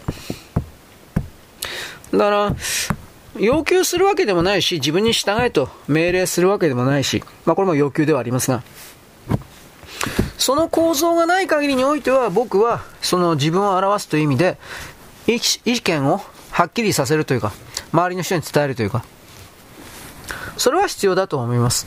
だけど、それがですね、例えば何かしてくださいとか、なんかちょうだいみたいな要求の場合においては、代わりに何かをあげますというか、代金を支払うということを同時に表明しなければ、そして実際の行動にそれを結びつけなければ、それはただの搾取です。うん。泥棒です。強盗とも言いますが。で、大部分の日本人、人間というのは、その搾取、強盗をやっている状態である自分に気づいてないんです。うん、なんでなんですかね。まあ僕は日本人だけじゃないけど、人類というものは全部そうなってるかなということは思うけど、いい加減そこからは離れるべきだろうなとは思っていますよ。なぜならば、えー、地球という存在が離れないならいいよ、うん、死んでもらうから、みたいな、こんな、ね、冷酷非常な地球さんになってるからね、足には関わりのねえことでござんすみたいなね、えー、小柄しの紋次郎さんみたいな、そ、そんな風になってるから。小柄し紋次郎さんもですね、えー、YouTube で多分、全部なくても切れ端動画あるんじゃないですか。あとは、あと、東映チャンネルがどっかに、東映チャンネル的などっかに、あのー、小柄志文次郎全編サービスが、ね、多分動画配信ってあると思うけど、ないかな。俺もわからんけど。昔なんかそういうの流行ってね、だいぶ昔のそういう昭和のコンテンツ流れてたんですよ。あ、違った、これラピダスだった。はい。まあ置いといて、とにかくこの韓国のタレントうんぬんかんぬん、そろそろはっきり言うべきなんですよ。誰がそんなの支持してんの？お前バカじゃねえの？っていう風に。まあもちろん中高レベルで韓国のキャーキャーとか言ってる人もいる、いるらしいの？らしいけど、俺それすら疑ってんだけどね、はっきり言うけど。それ嘘じゃねえなっていう風な。うん、テレビカメラの前でなんかキャーキャー、はい、これからあの見せます。あの、握手し、あ、合図したらキャーキャー言ってくださいみたいな。テレビ局って当たり前でしょ、それが。それがいわゆる学校レベルとか高校レベルとかでも普通にあってさ、高校に韓国タレントがやってきたとかどうしたこうした。僕はいまいちどころか全く信用できてないんですよ、はっきり言って。だから、うーん、ねえちょっと待って。えーと、公共、あ、これはマスコミの自分自身を首絞める責任だとも思うけど、あんまりその視聴率のために嘘つきすぎたんで、まあこういう言い方ですよね。嘘つきすぎたんで、本当に何にも信じてもらえなくなってしまったということにおいて、ちょっとは反省の真似事でもしてみようよと僕は言いたいわけです。そんな気持ちゼロですよ、あの人たちは。ね。まあ、どれだけでも、まあ、嘘つけるというか、騙せるというか、そういう面持ちでいるわけです。だけど、どうかな、まあ、そういう面持ちでいてもいいんだけど、あの、人は離れてくんじゃないかな。そんなバカなことやってたら。相手にされなくなるという意味でもあるんだけど。無視されるでもいいし、その、あその人たちが何を売っているかは知らんけど、そういう商品というか、そういうものを一切買ってくれなくなっていくんじゃないかな。僕はそう思うんだけど、それは、まあ、この、このテレビを見てもらえるっていう言い方になるんですか？あと、有料コンテンツ買ってもらえるとか、いろんな表現あると思うけど。で、そんな状況に蹴っ飛ばされていって、果たしてあなたたちには何か得があるんですか？と僕は言うわけです。何一つ得してないんじゃないそれ？本当ね、本当の意味で。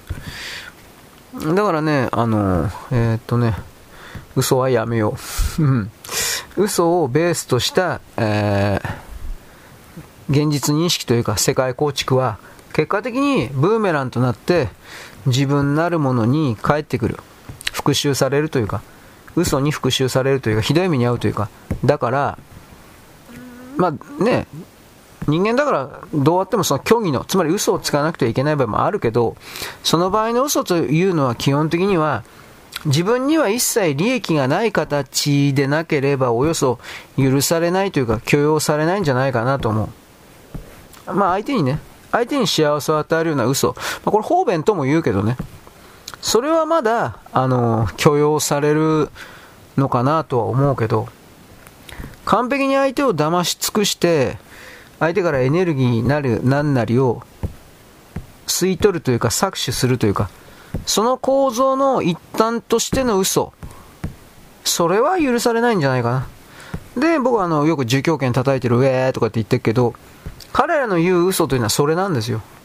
嘘をついてそれを現実にしてしまえば、それは嘘じゃないというところから入ってるから、で、それは現実にしてしまえば嘘じゃないというけど、現実にできなかった時はどうするんですかなんですよ。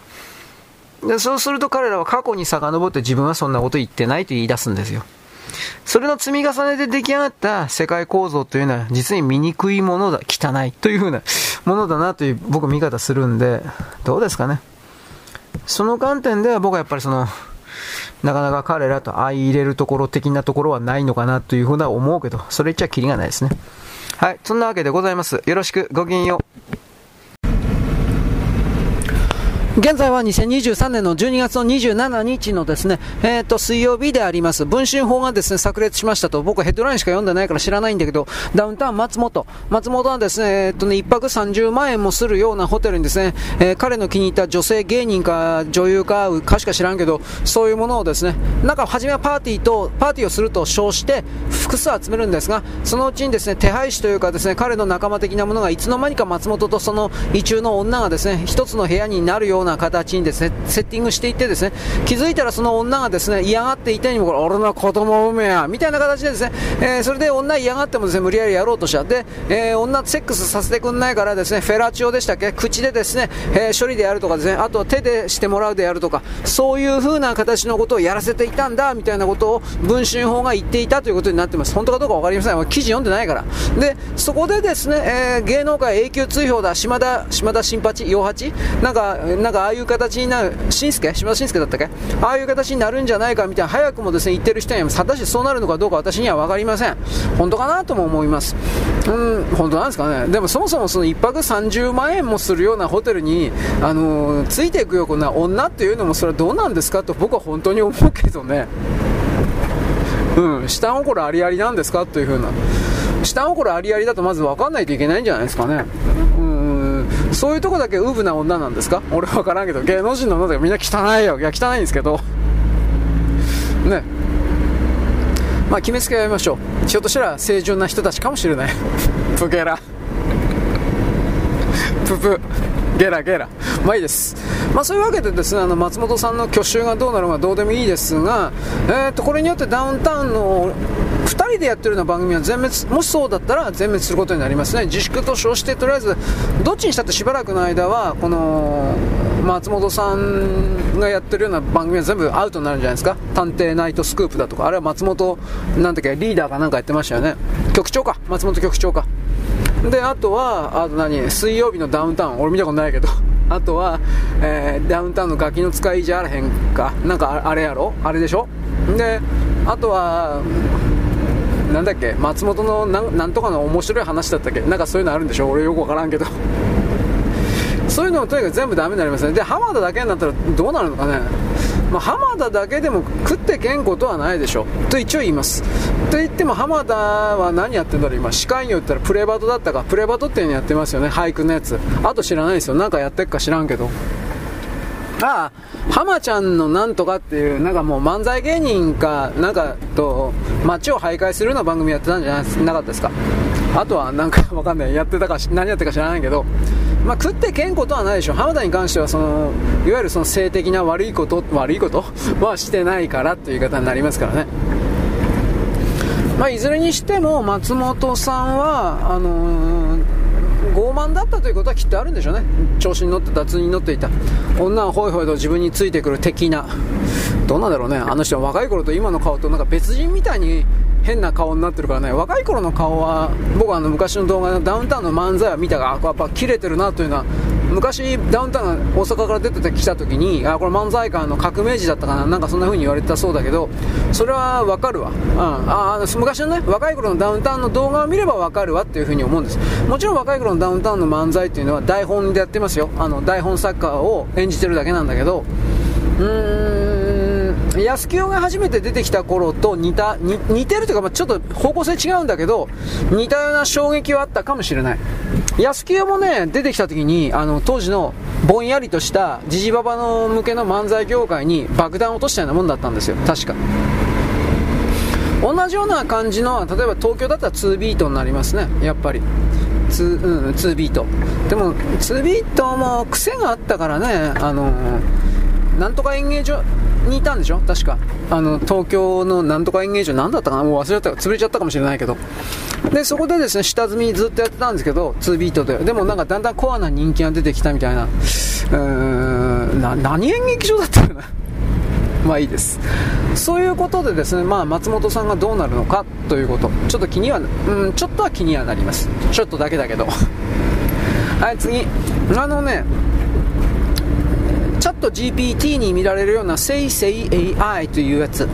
これに関してですね、昨日、おとといだったか、ちょっと注目、着目すべき的報告が出ました。しかし、でもこれは、なんか全体的にやらせのような気がしています。それは何か。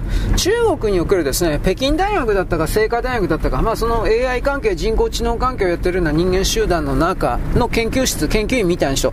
これはもちろんですね、あの人民解放軍のサイバー部隊と直結しているような大学関係、研究組織的な人たちというふうに見てもいいんですが、これらの研究員のとある人、名前知っったな、人が、とりあえずあの生成 AI、チャット GPT を使って、まあ、まあ、中国はチャット GPT じゃないけど、そんなようなものを使って、小説を作ったという話です。はい、スーパー情報と挿入します。で、AI の話はどこ行ったって話なんですが、スーパー行ってきました。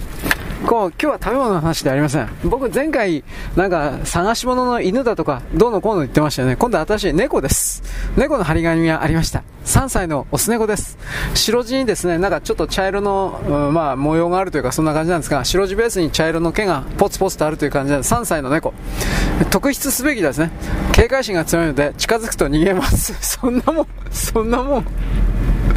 どうしろっつんだよ、お前。お お知らせしようがないんじゃないだろうか。あのー、ね、確認しようと思っても、非常に疑問に思った、それでございました。あ挿入情報おしまい。さて、SASAI でしたっけ、まあ、中国のこの話、あのー、なんだったかな、その学生みたいな人が北京大学にしとくけど、清華大学だったか忘れたけど、88ぐらいの質問をですねチャット GPT と繰り返して小説のあらかたのですねあらすじというかそういうものを作った。でそれを組み合わせていったみたいな形だそうです。でそのことで短編小説を1個作り上げて SF だったかな、まあ、作り上げてそしてそれをですね、えー、人工知能を作ったものだということはもちろん一切公表しないで、えー、応募した。そしたらそれがですね、えー、最優秀賞だったか取っちゃったみたいな。でも中国の賞じゃないかなと思うんでこれは。となると僕はこのらの情報そのものはどこからどこまで本当かなということをまず疑います。出来レースだった可能性。つまり中国の生成 AI というか、G、チャット GPT 的な人工知能的なものが西側よりも優れているというプロパガンダのために工作で作られた偽情報であるという考え方。中国は国家を挙げて本当にそういうことをするのでこれはあり得るとは言います。ほんうんどうだろう。あともう一つはですね中国の内部においては文学であるとか漫画であるとかアニメでもいいんだけどそれらを解釈するというか感覚で分かるというかそのセンスは非常に遅れてる。遅れてるどころではない、まあ、これは中国だけに限ったことではないんだけどそれら劣った遅れた人々がこれは素晴らしいという風な形で判断したその小説とやらが本当の意味で素晴らしいかどうかに関して疑わなくてはいけない。おそらく全然大したことはないんじゃないかなということ。だから過剰に持ち上げてはならない。うん、でまあ、人工知能的なものに関するその僕は文章作品なんか僕読んだことないから知らないけど読む気もないけど。でも人工知能的なものが本当の意味に送る人間の喜怒哀楽であるとかひらめきであるとかそうしたものを少なくとも現時点は理解してそれを表現しているということはないと思ってます。何らかの形においてのですね、あのー、それっぽいという言い方になるけどそれっぽい言葉であるとか文章は出るか知らんけど、うん、でもまあそれはあれじゃないですかまがいものというか。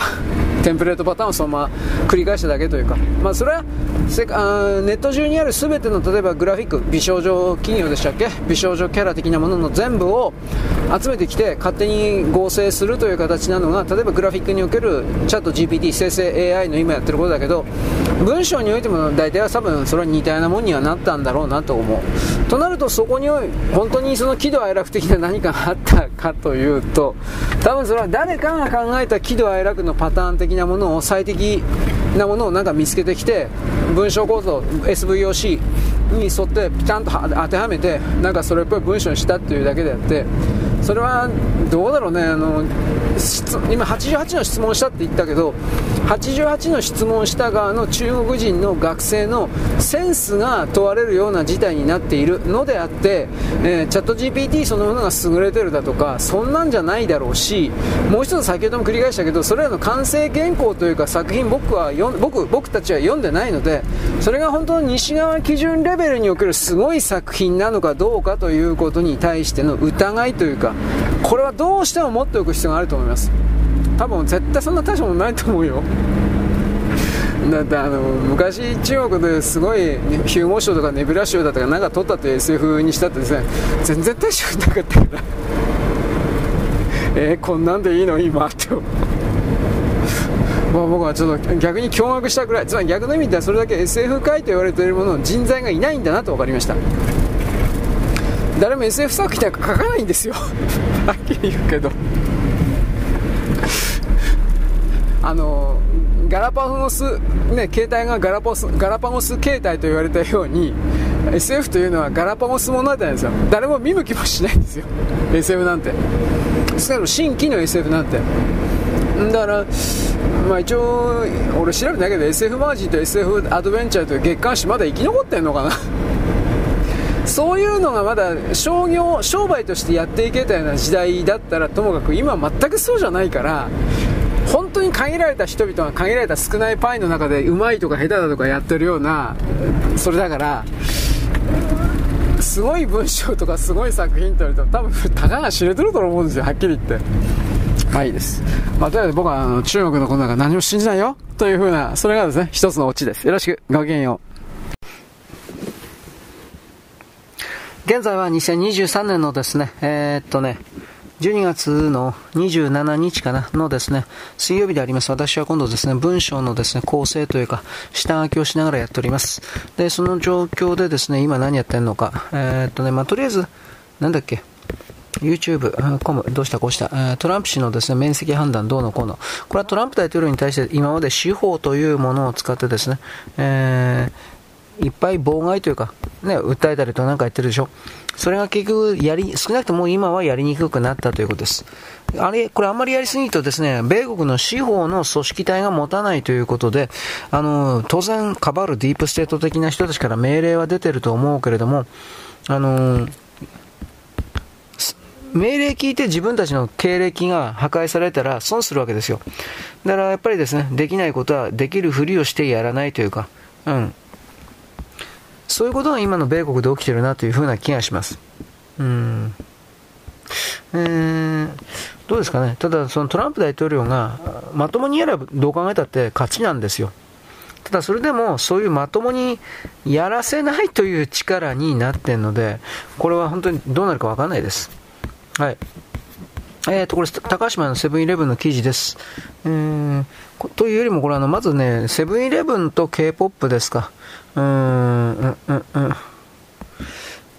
なんか、とりあえず、セブンティーン？知らないですよ、そんなもん。セブンティーンという名前の、多分韓国の、多分女のグループかね、わかんないけど、なんかそれがですね、コラボしてたんだって、9月から予約とか取ってたんだけど、それでも9月からだよ。でも売れなくて、結局、まあ大量に余ったんだって。で、今、俺、値引き半額昨日ぐらいまで知ったらしい。今でもひょっとしたら売ってるかもしれんけど、俺そんなもんあったら知らなかったね。うん、まあ、全くケーキの方なんか見てなかったからあれなんだけど、えー、27かな。はい。というわけで、日本に K-POP なんか、大衆は、一部の人はね、それは支持してんのか知らんけど、少なくとも大衆は全くその相手にしてなかったってことですよ。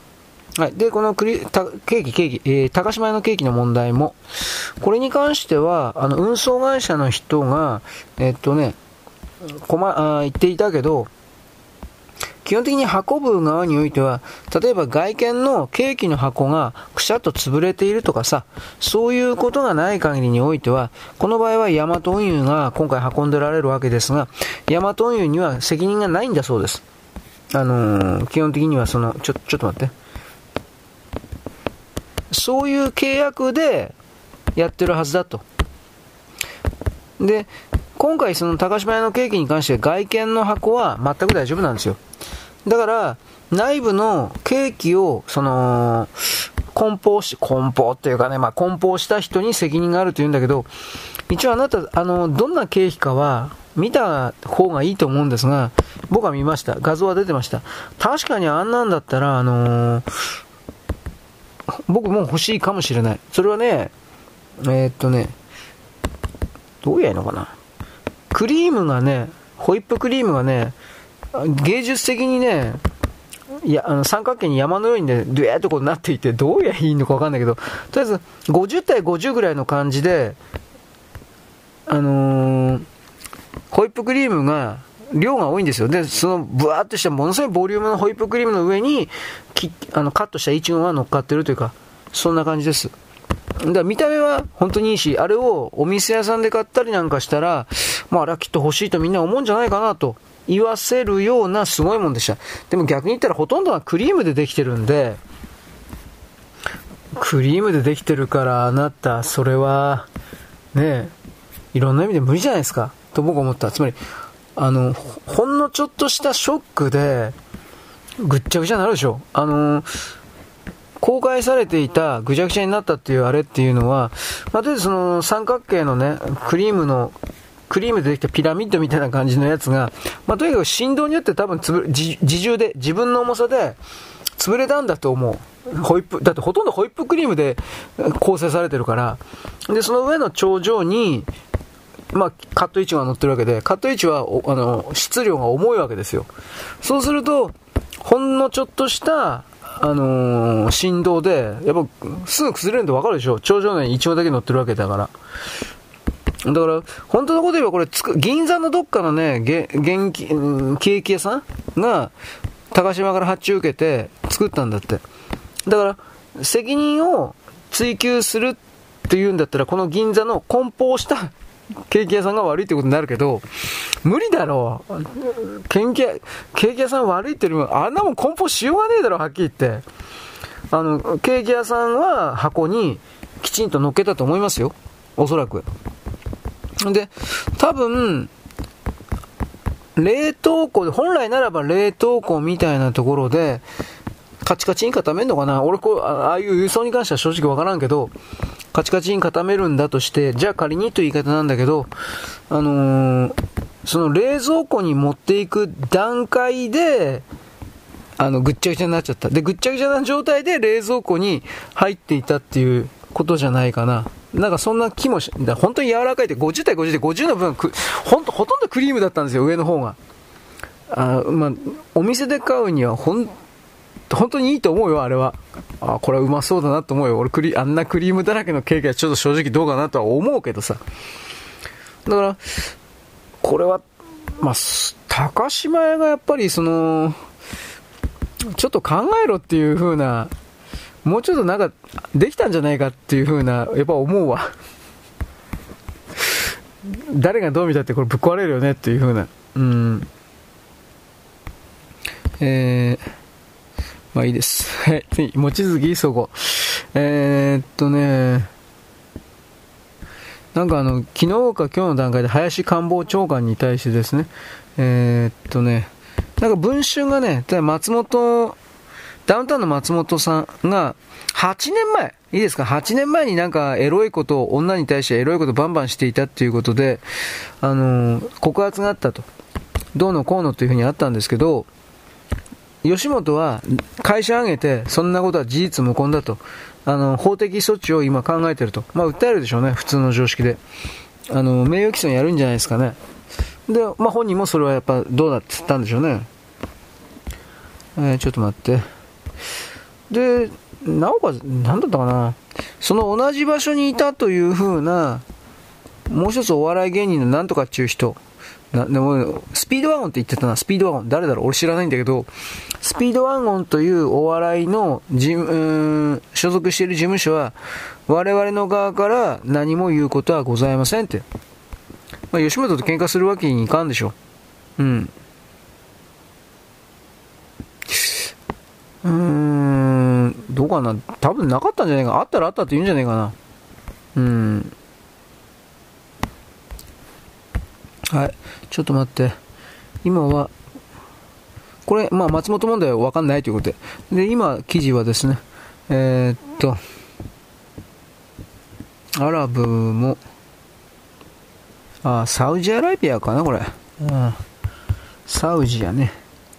サウジも、えー、UAE にしとくか。UAE。よ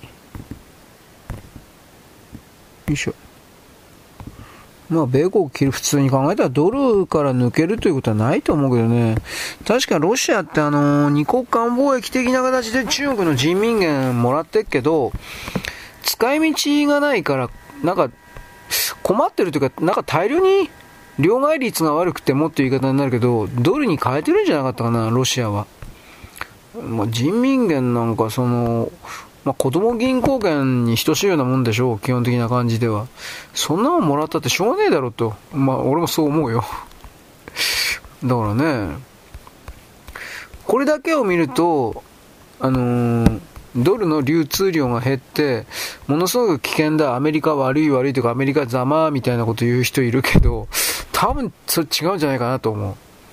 中国にドルの在庫が枯渇してんじゃねえかなと思うんだけどね。うーん。中国外貨準備高におけるですね、いろいろなもの全部がゼロになってるって言うんですよ。いろんな支払いに使っちゃって。うん。だから払いたくても、払えないんじゃないかな。多分、多分そんな言い方をするけど。はい。えー、次。イスラム教の文化、これ別府、大分県別府市でイスラム教の文化、うんぬんかんぬん。私たちのことを分かってちょうだい、みたいな。で、えー、イコールですね、我々の土葬の墓を作れ、日本の税金で、みたいな。いやいやいや、それはこうおかしいだろうと。うん、はい。これ、イスラム教徒にね、うん、一つ地面を渡すとね、彼らはね、それを日本の国家主権における地面とは見見なくてね、イスラムにおける所有物ってやるんですよ。うん、本当に。他の国でもそうやってるもんだって。あのー、彼らは本当にイスラム法という法にしか従わない。で、もっと汚いのは、彼らはそのイスラム法にすら本当は従ってないんですよ。イスラム法にしか従わないと言って、そういう理屈で、あの、西側諸国の法に従わないんですよ。本当の話で。だそんな、中国人と同じですね。そんな汚いことやんなよと。これを思うんだけどね、私は。やるんですね。自分たちが上だっていうふうに思ってんだろうね。これきっと上っちゅう何よっていう感じだけど。はい。ちょっと待って。あ、これ、荻野さん。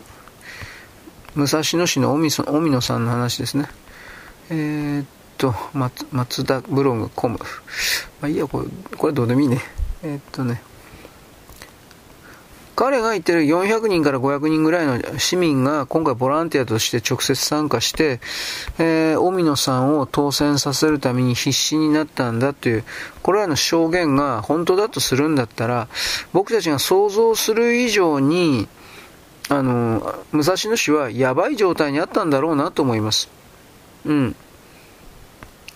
えー、荻野。荻野ですね。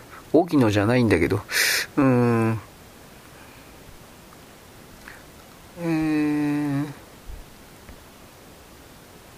これでいいのかな？とんでもないちぎえだから。よいしょ。まあでも500人というのは大変な数字ですよ、本当の話で。お金があればね、それぐらい集める、莫大なお金があればね、それぐらい集めることもできるかもしれんけど、今回どうもやっぱそんな、大野さん全然金持ってないんで、多分そ、これ、それに関しては、ボランティア的な人が本当に真剣になって集まったんだと、やっぱ見るべきじゃないですかね。うん。つまりそのボランティア的な人がそれだけ集まったということは、普通に考えて僕たちが想像する以上に、武蔵野市がやばい状態にあったんじゃないですかね。中国人が相当入り込んでたんじゃないですかね。松下の時、ま前の市長ね。うん。というこの人は、えー、っと、松下さんですか、前の市長は、衆議院議員に出る、出たいからということで今準備してるんでしょ？市長辞めて。で、それのですね、市長の出直し選挙というか、なんかそういう形だと思うんだけどね。うん。でもそれは政権投げ出しという言い方にもなりますよね。どっちか何とも言えないけどさ。はい。ということで、松下さん、うん、まあでも、どうかな、その松下さんがその衆議院、菅直人のね、後釜として衆議院議員出るとかって言ってけど、そこに強力な自民党自公合体政権的な候補をぶつけてやれば、なんか、なんか今の岸田さんなんだかんだで勝てるんじゃねえかな。叩かれてるけどね。叩かれてるけど、叩いてる人は本当に一部の人間だっていうことももうバレちゃったっていう感じするんで、うーん、なんだかんだで岸田さん、運が強いっていうのもあるけど、なんかこれ、岸田さん行くんじゃない？いろんな意味で。うん、まあ長期政権？まあそれちょっとわかんないけど。まあ僕はその彼がうんぬんというのはトランプ大統領がね、出てくるか出てこないかによってだいぶ決まるだろうなと普通に見てるので、トランプ大統領が出てきたら、いわゆるの LGBT 的なものを含めて全部チャラになるから、どう見たって。そうなると、岸田さんの出番ではなくて誰が取り替えるってなるんですよ、そいつは。でも、それは他に、じゃあ誰なんですかって言ったら俺わかんないね。現時点でわかんない。結局、日本の中で総理大臣をそうやって決めてるのは、結局いつも財務省だから決めてるというか、まあ妨害したり、なんかいろいろね、支えたりとか。いつも財務省だから、そういう観点において、今の時点ではわからんわね。ただ、安倍首相というか、あの、安倍派というのは、萩生田さん含めていろんな人たちは、積極財政で、緊縮財政はやらないという風な側の人たちを全部始末したから、今回の安倍派のパーティーとかなんかで。となると、どう考えたってさ、やっぱ財務省いるんかなというふうな、うーん、やっぱ思っちゃうよね、それはね。わからんけど。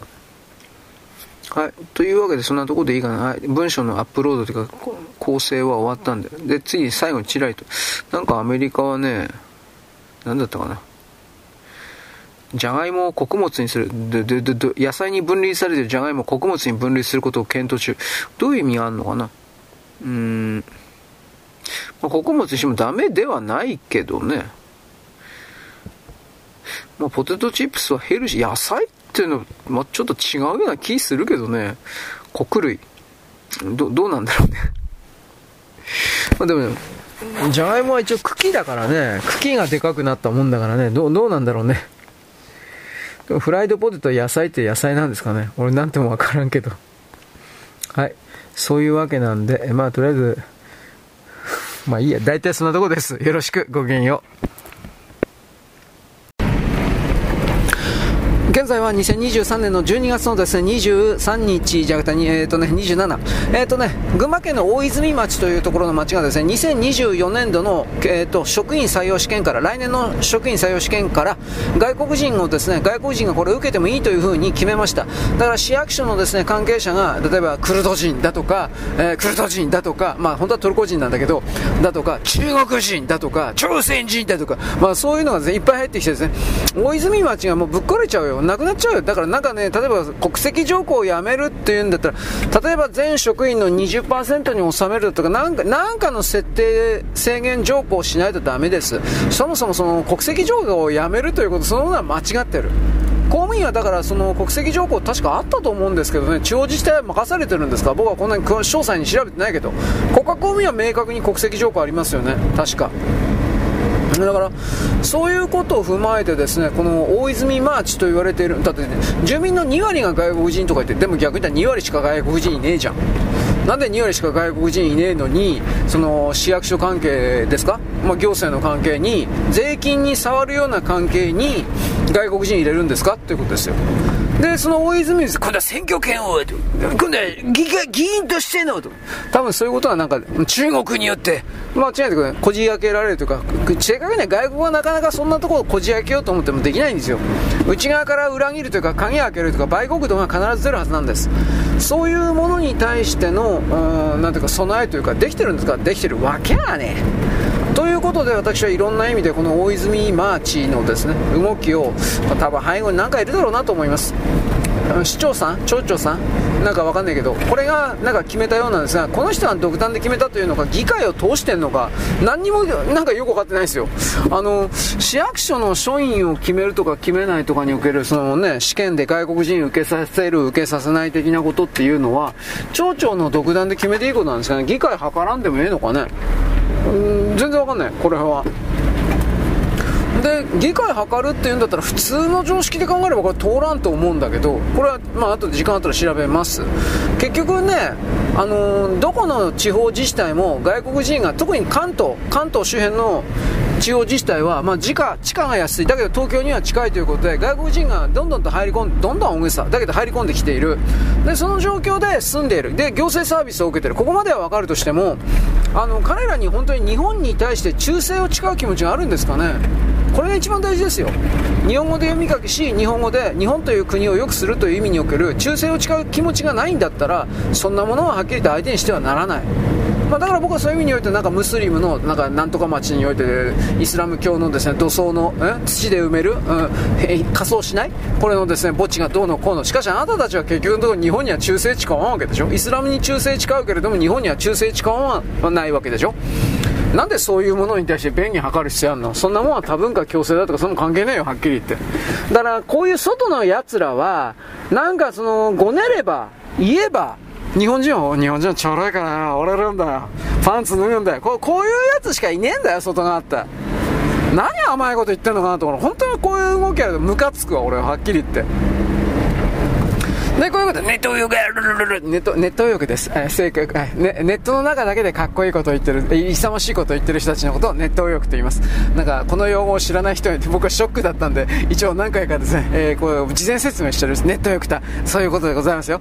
これの派生問題として、熱湯にうよ、えー、熱湯、熱湯にお湯と書いて、熱湯お湯、えー、で、入浴の浴と書いて、熱湯浴、熱湯浴。こんな風な変形バージョンもあります。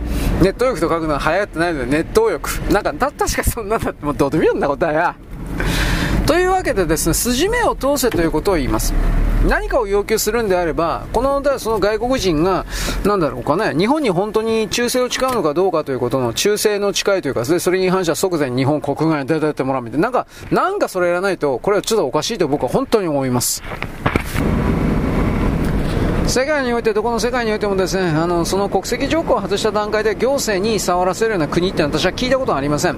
地方自治においてもですね、そういう国がいくつか出てきているらしいという情報記事は言いますが、果たしてそれが実態に即しているか、事実を表表しているかどうかというのは疑わしいです。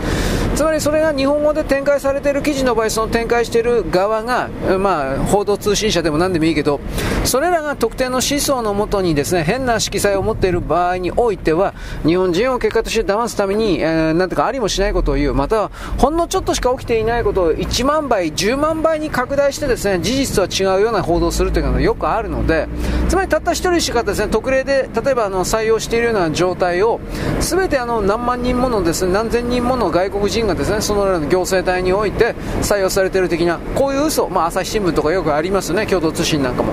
そういうことを仕掛けられている可能性があるので、僕らこれは全無料で展開されているようなそうした言論というものをそのまま信じるっていうのはこの安全保障の面に関するところで特にそれをですね間抜けな態度をやるっていうのはこれははっきり死んだ方がいい。もういらないこんな奴らだから僕は僕はいらない人間ですねと思うけれどもしかしうかつすぎる我々日本というのは高度経済成長を含めてですね馬車馬のように働いて今の素晴らしい日本を作った。しかしこれらの安全保障関係においてスパイ関係とか情報関係では全部アメリカに丸投げしてしまった。ただ何も考えなかった。でそのことでまあ結局経済的には豊かになったかもしれないけども外界の外界の人間は奪い取る泥棒しかいない。殺人者強盗者レイプしかいない。こういうことのリアルから目を背け続けてやる世の中の外の人いい人ばっかりで世界市民でこういうクズしかいなかった。もうそんなもんやめるべきだ。やめなくてはいけない。ということを僕は言うんですが、これを言うと、ネトウユが、もうめんどくさいから、ネトウユが、レイシストが、まあ、こう温度、温度みたいですが、そういう人が出てくるわけです。精神世界の人もどうですかもう僕の子批判してますかしてないけどね。もう相手にしないって、これも、俺も構わないし、なんか、まあ彼のは上ですよ。もうめんどくさいからそれでいいよ。バーナデット・ロバーツでも何でも読んだらもうどうでもいいよ、お前そんなことはよ。人間の肉体がですね、人間肉体がですね、滅んでしまったら死んでしまったら意味がないんじゃないの？人間肉体がですね、試合コントロールされてしまったらですね、人間肉体がですね、えー、ものすごく嫌だ嫌だと言ってるのにもかかわらずですね、なんか覚醒すればそれはもう全部チャラになるんだよ。のとにそんなことできると思ってんの？上から下まで貫き通しじゃないといけないんじゃなかったんですか？と僕はこういうことを言うんだけど彼はそういうことを言ってるの。嫌な顔をいやまあ無視するから関係ないけどね。まあ、言葉というのはですね、あなたを騙すためにならですね、どうとでもうまいことを作れるということの概念は覚えておいた方がいいんじゃないかなと思います。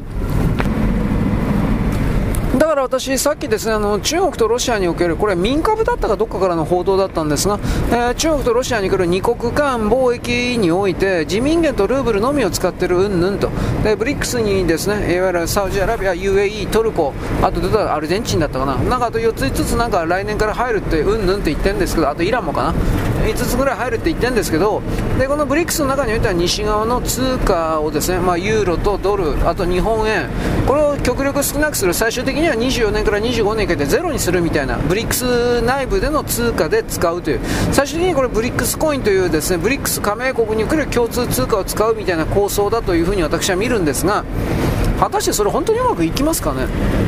うんこれだけ全ての通貨がドルに連動してしまっているという状況で特に人民元なんていうのはドルが本格的にあで潰しにかかったら潰せるんですけどでもそしたらドルにもものすごい、あのー、返り血浴びるんで、まあ、ドル、まあ、米国の関係者は多分しないんだろうけどなんかちょっと言葉に騙されてるかなという気はしますね。左の人では早速ですねこれはあの中国の勝利だみたいなこと言ってるけど果たして本当にそうなのかな？中国の勝利だったらその人民元に本当にそんだけ強いなんていうか価値があるんだったら中国に未来があるんだったらとっくの昔に産油国と言われているオイルマネーの国というのは少なくとも石油の支払い代金決済に人民元を早々と加えてる使ってると思いますよ、まあ、もちろんだからといってドルを放棄するとは言わんけど。でも人民元を使えるようにしてると思いますよ。なぜそれが起きていないのかということに関してちょっといろいろ考えない気づかないといけないんじゃないかなと思います。それはやっぱり弱いからですよ。で人民元というものはドルによる裏付けによって、まあ、保たれている通貨だということももちろんアラブ商人たちはみんな知ってるわけです。だからその地味に地味にやるよ地味にやるかもしれないよというふうな形で米国に対する条件闘争を迫っているただのネタとして使われてるんだということにおいてその側面が強いんだということにおいてはえー、物事をですね、大きく小さくなく見るという意味においては、それを知っておく必要があるんじゃないかなと私は言います。言葉の世界って本当にね、相手騙したもん勝ちなんで、まともに見える陰陰無礼なですね、正確な正しい記事ですね、あなたを騙すためのものであるということはあり得るんです。ということを言うんですね。はい、よろしく。僕は嘘ばっかりですけど、はい、よろしく。ごきげんよう。現在は2023年の、えー、っとですね、なんだっけ、12月28かな、8ですね。えっと、木曜日です。私はですね、さっきですね、西城秀樹、そして、えー、松田聖子、とかその辺をいっぱい、いっぱいでもないけど、あと中森明菜だったね、あれ何だったのかな、少女 A じゃねえしな、何だったかな？まあ、有名どころの曲をちょっと5、6曲聴いておりました。で、思ったのはね、あのー、やっぱりその歌手という歌手は人間では人間なんですけど当たり前だけど人間なんですけど歌を歌う機械歌を歌う装置という風に割り切ってみてその歌うを歌う装置機械をポテンシャルをどこまで引き出すことができるのかどこまで違った表現をさせることができるのか。これは結局作詞家作曲家編曲家そしてその、えー、レコード会社のプロデュースプロデューサー営業なんかまあそういう人たちの方向性だと思うんですよ。だから歌手はそういう意味においては、えー、なんかシンガーソングライターとかなんかいろいろかっこいい私の個性よとかってやったけどじゃあその個性に染まってあの最終的に振り返ったら同じ曲ばっかり量産してんの。その個性個性とか言って。だからもうサザンのサザンというかまあ桑田佳祐もドリカンも中森明菜じゃなかったあのえー、っと中島みゆきもいわゆるニューミュージック系と言われてる人たちが全部沈没していったのは基本的にはそれだったと僕は一応大きく決めてんの。さあ細かい理由はキリがない。細かく理由を言えば。だけど人間は1人でできることは限られてるので絶対に限界が来るのでそういう歌い手というものを、まあ、長く持たせるとは失礼だが、しかし長く持たせればお金儲けにつながるならやっぱり長く持たせるわけです。じゃあその機械を騙しながら、交換しながらという言い方で長く持たせるためにはどうするのか。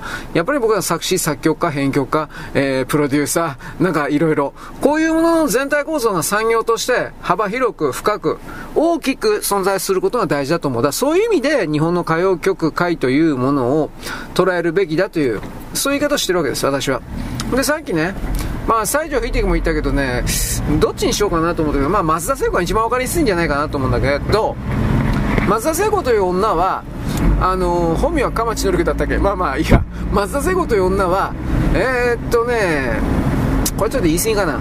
美空ひばりがね、まあ、はっきり言って天上天下というか神様みたいな人だとすると一応松田聖子はその次ではないな。まあまあでもか、まえー、っとね美空ひばりに近づこうとしていたみたいなそういう言い方する人はいます。何を言いたいかというと松田聖子の作詞作曲家をいろいろ見てほしいんですが松田聖子はある意味無個性なんですよ。個性があるでないんですよあの人は。であのね僕あのおはがきでトークが最高とか言って僕トーク聞いたことないから知らねえけどコンサートのねトーク最高とか。あと郷ひろみとの恋愛がどうのかあんなもんだからやらせに決まってんじゃん。事務所が売り出したんだよ。と思うけどこれもまあどうでもいいんですよはっきり言って。問題は歌なんですよ。歌を歌っていくという時に個性がある意味彼女はないんですよ。だからあ作詞家作曲家の方向性にピタリと合致合わさるというか逆で見て言ったら僕に昔の彼女のインタビュー、えー、彼女ではなくて彼女を売り出した側のインタビューを読んだんだけどあのー、松田聖子って譜面渡されたらまあ何を表し表せばいいのかっていうことは一発分かった子なんだって、まあ、天才っちゃ天才だよね。つまり作詞家作曲家のどっちの側に寄り添ってるかはちょっと分からんけどあこういうキャラクター造形例えば女の子がいてなんかあなたに恋をしてどうのこうのってやってるでしょ。でそれを見てあこういう感じの女の子でこんな感じの感情喜怒哀楽出してこんな風なんですね。みたいなことを、まあ、事前に周りのスタッフに言うこともあるし勝手に走ることもあるんだけど大体一発目か二発目で全部わかるあのなんていうかな OK 出るんだって。すぐ理解するから。作詞家作詞家作曲まあどっちなんだろうね。作詞作曲家のやりたいこと。でそういう設定を聞いた上で例えば松本隆だとかなんかいろいろ言うやん。ね。で特にね化けたのはねどの辺かなと思ってたんだけどあー多分ねまあ、大滝はね、大滝楽曲提供したけど、大滝はね、誰に楽曲提供しても大滝になっちゃうからダメなんだよ、はっきり言って。あのね、多分ね、松本も、まあ松本そうだけど、ね、あの堤恭平、堤恭平も何言ったって堤恭平なんだけど、あのー、多分ね、細なんなんですよ。僕あの、天国のキスで思いっきりなんか、あ、これ、誰、違う人かなと一瞬思ったんです。で、天国のキストはそれでボカンと売れたんですよね、確かね。まあ、あの頃の松田聖子は何出してってすぐ1位取ってたけど、あれも結構あっという間に登って、だいぶ長い間いたんじゃなかったかな。えー、日本の場合ビルボードって言わないね。どういうの？えー、ヒットチャート？うん。だいぶ長い間いたらしいですよ。で、そこから、あのー、こ、分解するような形で、天国のキスだっけ なんか、それを読むんですけど、あの、聞いてみるんですけど、明らかに確かに過去の松田聖子の曲の作り方、まあ違うんですよ。これ、結局それは細野という天才、天才かなまあじゃあ細野という、えー、熟練技講師の人が作ったから、音楽の熟練技講師。それは言い過ぎじゃないよね。が作ったからっていうのもあるけど、松田聖子は今までにない、表現というか顔を出してるなと僕は思った。うん、天国のキス。でも今思い出せない。あ歌歌歌いそうになった。やばいやばいやばい。歌っちゃダメなんですね。なんかお金請求されて僕弱るんで。それ冗談じゃねえよ。はい。多分松田聖子本人がどう思ってるかという周りの人も最初の4曲目か5曲目までぐらいはこれはすごい逸材だで多分終わってたと思うんですよ。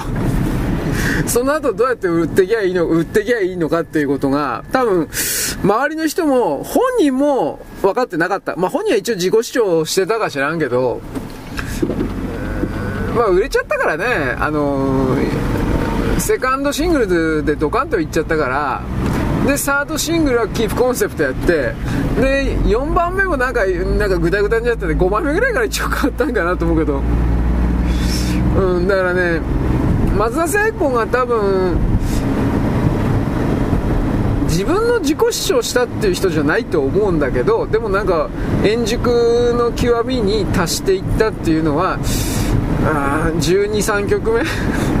もう適当なこと言ってるけど何だったかな13曲目って。まあその辺りかなという感じですよ。最初は男も女もアイドル的でやってた時は初々初々しいんですよ。当たり前ですけどね。でじゃあその初々しさというものが何でも聞けるもんかというと僕は聞けない。あなた知らんけどね。やっぱり上手いとか下手っていうのはあるから。だ僕はそういう意味においてはあのねまっとうや荒井由実の頃のユーミンなんてはっきり聞けない聞けないんですよ僕は、まあ、我慢して聞くけどやっぱやっぱまっとうやだよでもじゃあまっとうやがすごくいいかっつったら。そうでもねえなと。個人的には。あの人は自分で、まあね、作って歌った人ではあるけどその自分で作って歌うということの中で一応かなり努力していた人らしい。本当かどうかわからんけど。いわゆる若い人若いもんとですね。もう毎日のように会食をしたりですね。今何流行ってんの？みたいなインタビューしたり若い人に。なんかそういう形で情報をだいぶ集めてその時代の空気を読んでなんか一応作ってったっていう人らしいですよ。だから例えばえー、っとえー、っとブリザードだったかな。ああいうのもなんか徹底的に調べたんだって。えー、っとあれは私をスキーに連れてってだったっけ？なんかそれだよね。何調べたかって言ったら原田知世さんのことかなり調べたんだって。あんまり関係ねえじゃねえかなあの歌詞と。原田知世って。原田知世が確か主役ですよね。僕はちょっとすげえあれ作ったのは確かえっ、ー、とあの頃に売り出してたホイチョイプロダクションってとこだったと思うんだけどホイチョイプロダクション。企画立てて売り売り込んだのか。そのホイチョイプロダクションというその存在そのものがなんかネタのような気がするからちょっと正直わかんないんだけどあの頃は右向いても左向いても電通様が博報堂様なんでしょどうせ。まあ今でもそれもそうか知らないけど。だどっちの宣伝会社が企画をね候補を持ってやってたのか知らんけど。あれは確かね漫画から入ってんですよ。確かそうだったはず企画の展開って。ホイチョプロダクションっていうのはえ、っとねビッグビッグコミックスピリッツか。大昔の。そこで2ページか3ページか4ページぐらいの短い短い漫画描いてたんですよ。流行りもんを抑えていくなんか漫画。ホイチョイプロダクションという架空の、えー、芸能事務所かな。なんかなんかそういう番組制作会社が芸能事務所みたいなのがあって。でこれからはこれだとかって売っていくような感じの。で私を好きに連れてってっていうものを映画化する半年ももっと前からかな。なんかこれからは好きでどうでこうだかだああだ。こんな風な展開したんですよ。ホイチョイプロダクションの単行本って今多分もう絶版で取れない。というか単行本出てたんかなあれ。俺画像でだいぶ見たよ。あ動画あ切り抜きっていうかどどういうのかな。あの絵ははっきり下手なんだけどあのー、アイディア出してる人多分プランナーと絵描きは違う人だと思う。でいわゆるプランナーがおそらく広告代理店の人だったんかなと思ってたんだけどだいぶその時代の先取り的なことやってるんですよ。確か。まあいいやこれ置いといて。松田聖子もうだいぶ忘れたな。今何を歌ったか新曲も出してるらしいけど俺全然知らないんだけど。うん。そういう意味において、あのー、歌う機会に徹することができできていたアイドルってこんな言い方なんですかね。でなおかつ、まあ、性能が高かったうまかったという言い方もするけどね、まあ、これは中森明菜なんかもそうだなと俺は本当は思うんだけどうーんまあどうですかね。中森はちょっと締めっぽいかな。何とも分からんけど。ということでですねじゃあそれらが平成令和にあるかって言ったら俺はないなと思うんで男男女含めて。あと秀樹もそういう形でだいぶ作詞作曲家で違う自分を出せた人だなと思って。であのー、桑田でもドリカムでも松屋でもいいんだけど他人の作ってくれた曲を歌うようなあのマシンとしていたらまだなんていうかな長生き長持ちできたかなと思うけどあのね俺シンガーソングライターってね新興宗教の教祖みたいなイメージ重なるからね、正直あんま好きじゃねえんだよ、はっきり言って。だから僕そういう意味でさだまさしとかあの辺ですらね、とんでもなく福山雅治とか、ああ、あれシンガーソングライターかどうかわからんけど、なんか、すごいヤバそうなファンいっぱいできてくるでしょ松山千春とかさ。やばそうなじゃなくて、やばいファンが どう見たって。なんか松山さんがいなければ私は死んじゃうみたいな。うるせえ。とっとと死ねえやで、こう、こういう。俺だそういうの嫌いですよ、重たいが。重たいから嫌いというかね、な、なんでか、なんでそんななんか粘着質的な、なんか、ね、なんか、あのー、自分、神様的なものを、そういうのを、なんか見つけてしまうのか、人間の中に。人が人を拝んではならない。これ本当に俺言うんだけど、なんか彼ら拝んじゃってるから、拝むのはストリップ、ストリップショーの女だけでいいんだよ、お前。股開いてるだけでいいんだよ、お前。ストリップ、ストリップ後はまだあるんだよ、びっくりした。ね、いつか行こうと思う。男の夢、ストリップ小屋。えー、長野だったか岐阜だったか、んあ、長野かな？あるそうです。えー、あんの地方に？都都内なくなったって言うんだけど、俺知らないんだよ。いや、全部ないんじゃない？どう、まあ、わかりました。これはちょっと真面目にあの調べ、調べておきます。男の夢とストリップ劇場。ね。まあ、こういうことを言うと、女の人は前を潜めるわけですわけですが。あのストリップ小屋にですね勤めてる女の人はね思いっきり体をねあのケアケアって言うなよ。なんでそれ。太陽ケアかよ。あの磨いてますから。シリコンとか入れてないですよ。いや入れてるか知らんけど。思いっきりプロポーションとかですね3040でも年取ってもね維持してますよ。努力してるってことです。まあ、やっぱ裸で踊って、まあなんね、なんぼだからねな、お金稼ぐのに。でも真剣だってのは当たり前なんですか？ね。かぶりつきで。なんか本番ショーとか昔やったそうだけど、それ捕まったとか、それ捕まるだろ、お前。いろいろ見たんですけど、本当かなとは思うけど。いや、本番ショーって、だから、あの、踊り子さん踊ってるでしょ？あの台の上で、性行為やらしてくれるんだって。お本当かなと思うけど、捕まるだろ、お前、それ。なんか過去の文献見るとそんなの結構書いてありますよ。本当かな。まあそれよりもね、そんなとこでよくチンチン立つなんて俺無理だわ。俺は無理無理。全然知らない周りの人見てんでしょ？立たないよ、そんなもん。でも、猛者は立っちゃうんですよ。やれるんだ。お前麻薬でラリってんじゃねえよ、それ。僕はそれを思いました。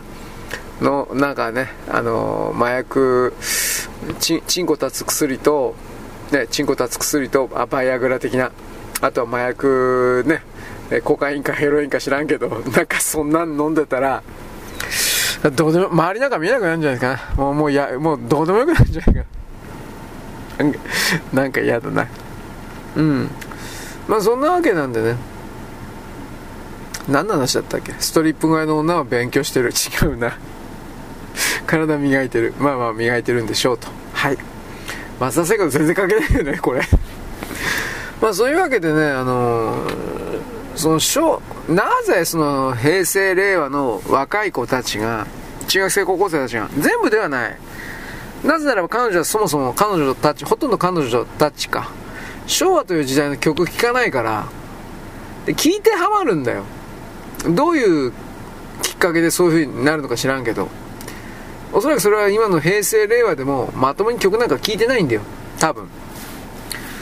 K-POP がどうとか、それもどこまで聴いてるか聴いてるか知らないけど、多分聴いてないんだよ。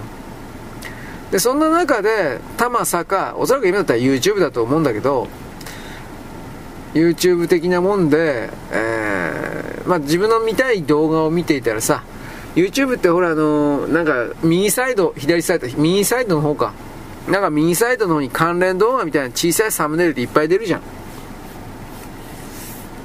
おそらくそういうので、なんとなく興味本位でポチッとかって押してみたら、すごい曲がいっぱいあったあって、うん、旋律が走ったみたいなね。えー、どんな表現だってアニメ的な。まあ多分びっくりしたんじゃないかな。で、そういう感じで、まずその同じ名前のアーティストを次から次から、えー、動画でポチポチとやってて聞いててさでその流れをやってるとまた右側の方に違った歌手の動画が出てくるからそれをまたポチポチとやってて多分そんな形で昭和の曲を聴いてったんじゃないかなと思う。でもそれはやっぱ大体大体ニューミュージック系じゃねえかなと思うんだけど、まあ、普通の歌謡曲系のもあるかな。俺はいまいち YouTube って歌謡曲系少ねえんじゃねえかなと思ってんだけどまあこれいいです。置いといて。まあこれ昔キャンディーズを検索した時にねあんまねえなと。普通にうんあまり数ないなと思った。まあキャンディーズはそもそも古いからテレビか何かでやっていた録画か何かのデータ上げるしかないからね。それは仕方ないのかなと思ったりもするけど。うーん。まあキャンディーズもまたいつか語るけどね。わさあいつかキャンディーズやりゃいいんだけどね。あの人たちのユニゾンでいいのか。あれがね本当に気狂ってるとすごいんだけどうーんザ・ピーナッツの方がすごいっていう人いやピーナッツよりも多分キャンディーズの方がすごいと思う。ピーナッツ双子だもん。双子がユニゾン的なことをできるのはある意味当たり前なんだって。だけどキャンディーズは本当に3人別々バラバラだからね。あれピンで1人で歌手志望であれ鍋風呂だったっけ？渡辺風呂だったか忘れちゃったけど。入っていた人なのか最初から3人まとめてだったのか俺その辺の経緯がわからんからね。多分ピンだったんじゃないかな最初は。であのー、会社の企画会議的な感じで3人娘という感じでやればし新しいからね。その当時はまだ新しいからそのまあかにも過去に何だったっけ？俺忘れちゃったあれ。それっぽい3人娘もいたけど曲曲は全然大したことなかった。で今度はもっとポップな曲を中心とした3人娘ということでキャンディーズが作られていったんだろうなとは見るんだけどうーん。なんとも言えないとこですね。はい。だからキャンディーズとピンク・レディはね真面目にねあの探すというか語れば語るというか探すというかやればねなんかやっぱりいくらでもということはしてたけどだいぶ何でもかんでも出てくるんですよ。でなおかつ裏側で本当にこの人は苦労してたんだなだとかそれもわかるんですよ。本当のこと言えばね。うん。まあいいや。というわけでなぜ松田聖子で止まってしまったけど、まあ、そうそういうのをね昭和の歌手におけるさまざまな人々の曲のバラエティーさでなんとなく理解してくれればいいんじゃないかなと思う。あのシンガーソングライターの人は曲のバラエティがゼロだ俺。いや俺の見方からすると。人間の引き出しは2つありゃいいとこ。普通2つも出せない。3つある人は天才。あのタランティーノとか見てると2つこいつないんじゃないかなと思うし。まあ、頑張って2つあるとしても3つは3つあるなんかまずない。例えば映画監督の話をしたんだけどね。タタタタランテーノ。まあまあいいけど。だからそんな上で、えー、接近してくる野生動物犬とか猫とかうん、まあ、とか仲良くするとかどうかとかやってもどうせどうにもならんだろうねいろいろ思うけどまあいいです。そういうわけなんでですね。いろいろな情報を知って意識を変えてほしいかという言い方をしておきます。はい。えっとね。あと何かあったかな。すいません。半導体のこと、まあ、半導体これ数時間後に言うわ。だいぶエポエポックメイキングな動きがあったみたいなんだけど、まあいいです。あだからね、韓国のサムスンとかの辺がね、日本に拠点作ってるのは、IBM が新規開発した AAR だったか。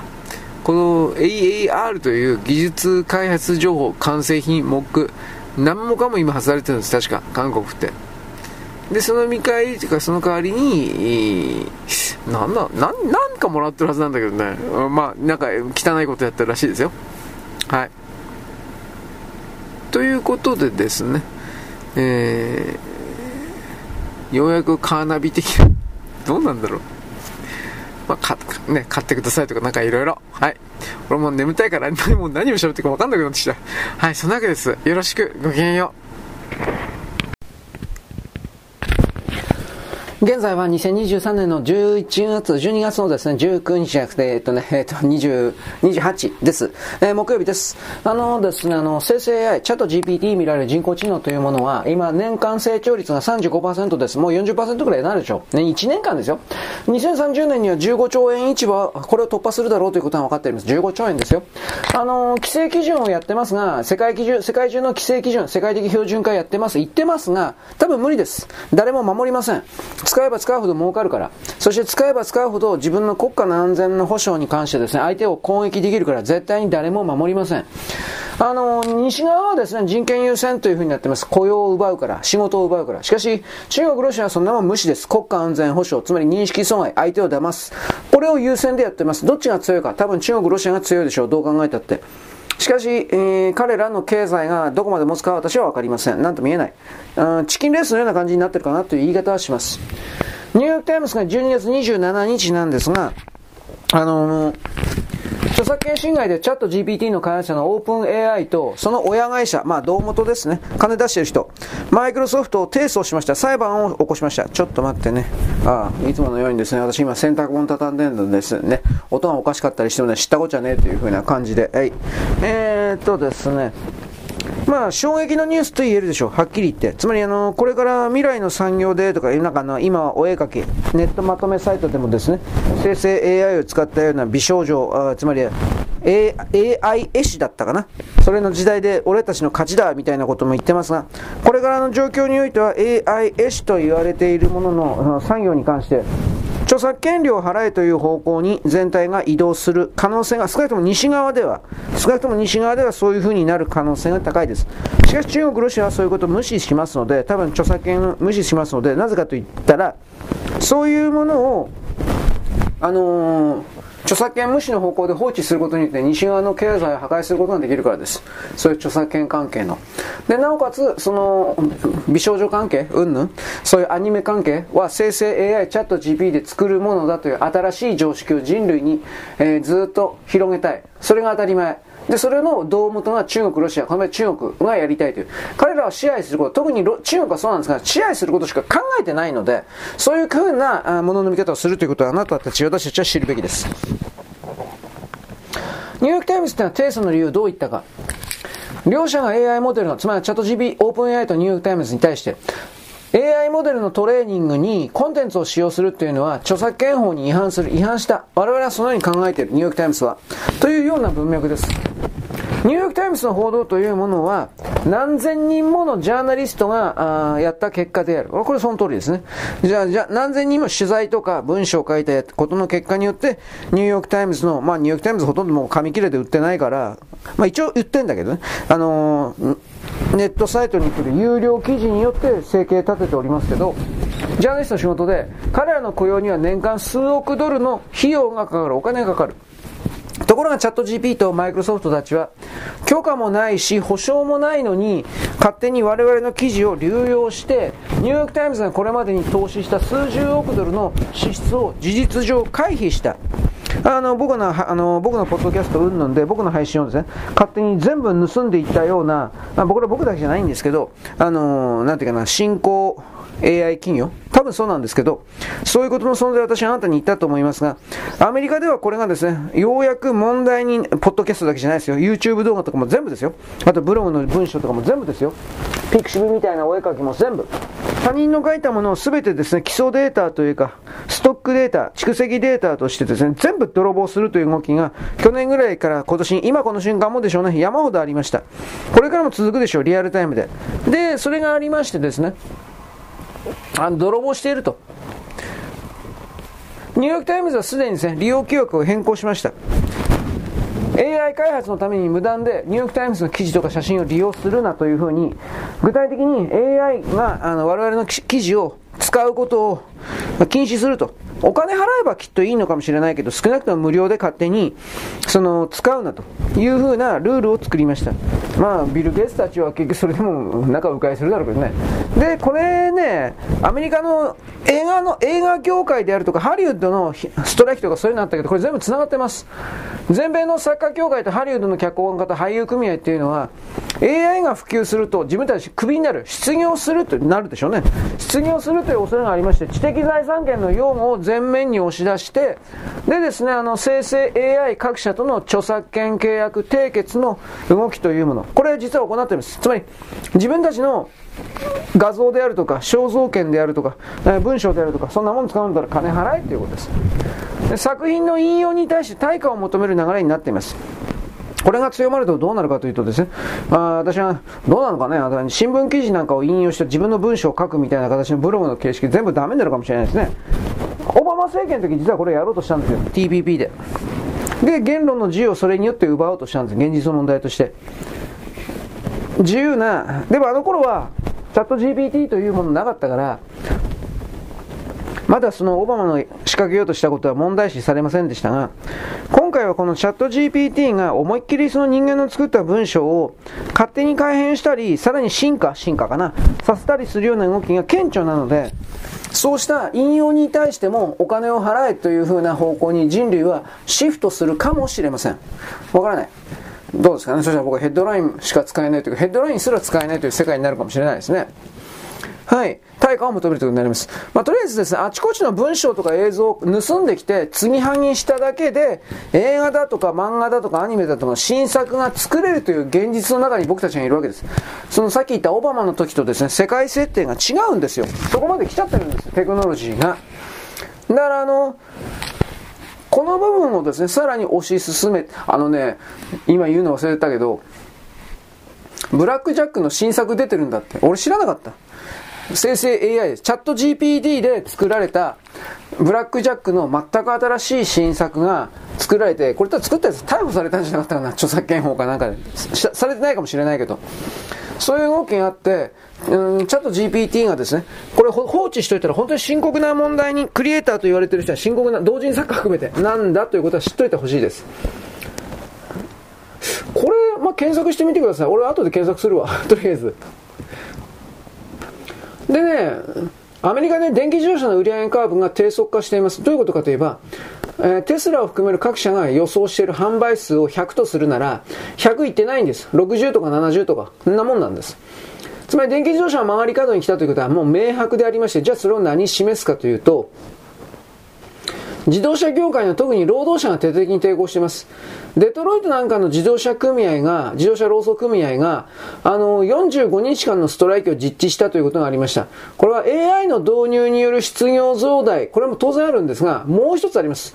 電気自動車導入によって、ラインが組み替えられて、えー、電気自動車の組み立てというのはプラモデルみたいに、えー、っとね、4つか5つぐらいの塊のブロックの、それをガッチャンコと組み立てるだけです。ところが内燃機関のやつは100個、200個、300個みたいな細かいやつをですね、まあ自動ロボット及び手作業でカッチャンコ、カッチャンコと組み立てるわけです。人間の手がいる。電気自動車4つ5つの塊ガッチャンコってやるだけだから人間がいらないんですよ。労働者が大量に解雇されるわけです。電気自動車中心になると。で、まあ、経営者は、企業経営者はそっちの方が儲かるから機械にやらせた方が、世界が電気自動車になった方がいいわけです。ところが労働者にしてはたまったもんじゃないということ。それが、あの、今回のアメリカの自動車労組に来る徹底的な長期化したですね、えー、なんていうかな、ストライキ。これになります。もう一つは、自動車労働組合というのはずっとですね、民主党の選挙基盤でした。集票マシンとも言われていました。自動車労組、労働組合の多くが、バイデンを見限りつつあります。まあ、オバマなんだけどね。見限りつつあってですね、トランプ支持に乗り換えつつあります。トランプ大統領を支持するという。草の根の下方ですね。なんでかって言えば、トランプ大統領ガソリン車を続けるとはっきり言ってます。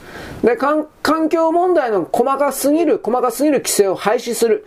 または緩和すると言ってます。で、さらにパリ協定からもう一回離脱するというふうに言ってます。これはもう離脱するでしょう。つまり脱炭素なんて嘘なんだと彼ははっきり言ってるわけです。こんなもんに乗っかってアメリカの炭鉱労働者の仕事を奪うのか、彼らに死ねというのか、というふうなことはっきり言ってます。で、だから電気自動車市場というのは中国が優勢というですね、一時的な現象ありましたが、アメリカのトランプ大統領がこの電気自動車のあの推進事業、そしてアメリカの自動車労働組合含めて全体がふざけんなという方向に狂いと180度反転すると、中国はで自分の電気自動車とかにですね、投資していた全ての投資を回収できないモードに入ります。リワインド、逆回転になります。これは 5G でものすごい莫大な投資をして、で、えー、っと、世界中でこれが売れるという見込みで勝手に計算していたら、5G に対して世界中の西側はノーと言い始めて、5G、5G ですね。で、さらに、それらの新しい 5G を受ける新型スマホを含めるような半導体、こういうものも西側、アメリカは提供しないと決めて、で、半導体を作らせないために半導体製造装置も止めて、中国の野望がですね、止められたということにおいて、今度は莫大なですね、投資したお金が回収できないという逆回転がかかっていて苦しんでいるというと同じ、それであります。だからあの、AI と電気自動車の部門が、あのー、まあ、でもこれほっといたらね、大変なことになるよ、本当に。人間から、人間から仕事がなくなるわ、本気で。だから、この電気自動車も頭打ちになると、ニコラ・テスラじゃなかったの、イーロン・マスクのあのー、私的財産ですか？あと自動運転の技術であるとか、あとツイッターのですね、完全自由化というか、その、左からの解放だとか、そういうことのすべてがですね、違う色合いになります。全く潰れるとかそんなこと言わんけど。まあ、イーロン・マスクさんがですね、あのー、ツイッターを他のメディアに売却するということもあり得るけど、うん、どうかな、そ、そこにそこまで落ちぶれる前の段階で、ツイッターはツイッターでおそらく独自に利益を上げるような何かに変わっている可能性はあると言います。まだわからんけど。だから一生懸命ですね、ツイッターから顧客を奪おうと、ブルースカイと言われるですね、ツイッターの辞めたチームが作ったアプリ。日本ではほとんど紹介されてないし、アメリカでもこれ実はあの苦戦してるというか誰も使ってないみたいなんだけど、これをですね、流行らせるために日本のメディアがこれ誰から命令を受けてるのか知んないけど、なんか必死になってるという。この部分もちょっと知っといた方がいいんじゃないですかね。統一教会映画かもしれないですね。あの、ブルースカイを推し進めてんのは。うんだから、まあ、FBI とかね、あっちの CIA。はい、そういうことです。あと最後にちらりと言っとくけど、今の岸田さんを苦しめてるのはやっぱ財務省じゃないかなと思います。これまた時間あったら言うけど、今の財務省が、今のアメリカの FBI、アメリカの CIA がものすごい汚いものになったでしょ。今で汚い、暴力を仕掛けるような。財務省というか正確には東京地検、財務省と東京地検が、まあ東京地検が、まあこの二つが、財務省、東京地検が、今のアメリカの謀略 OK の CIA、FBI みたいな組織になって、あの、選挙に選ばれた人たちでも何でもないのに、アメリカのオーダーに従って、日本の国民が選んだ政権政治家たちを勝手に取り替えるような暴力装置として変わってしまった、暴略装置として変わってしまったということの概念を持つ必要があります。財務省がアメリカの要求に従ったアメリカの、例えば、まあ、軍事産業を含めるアメリカの民主党関係における公務員たちを救うような形の事業を策定するための予算編成。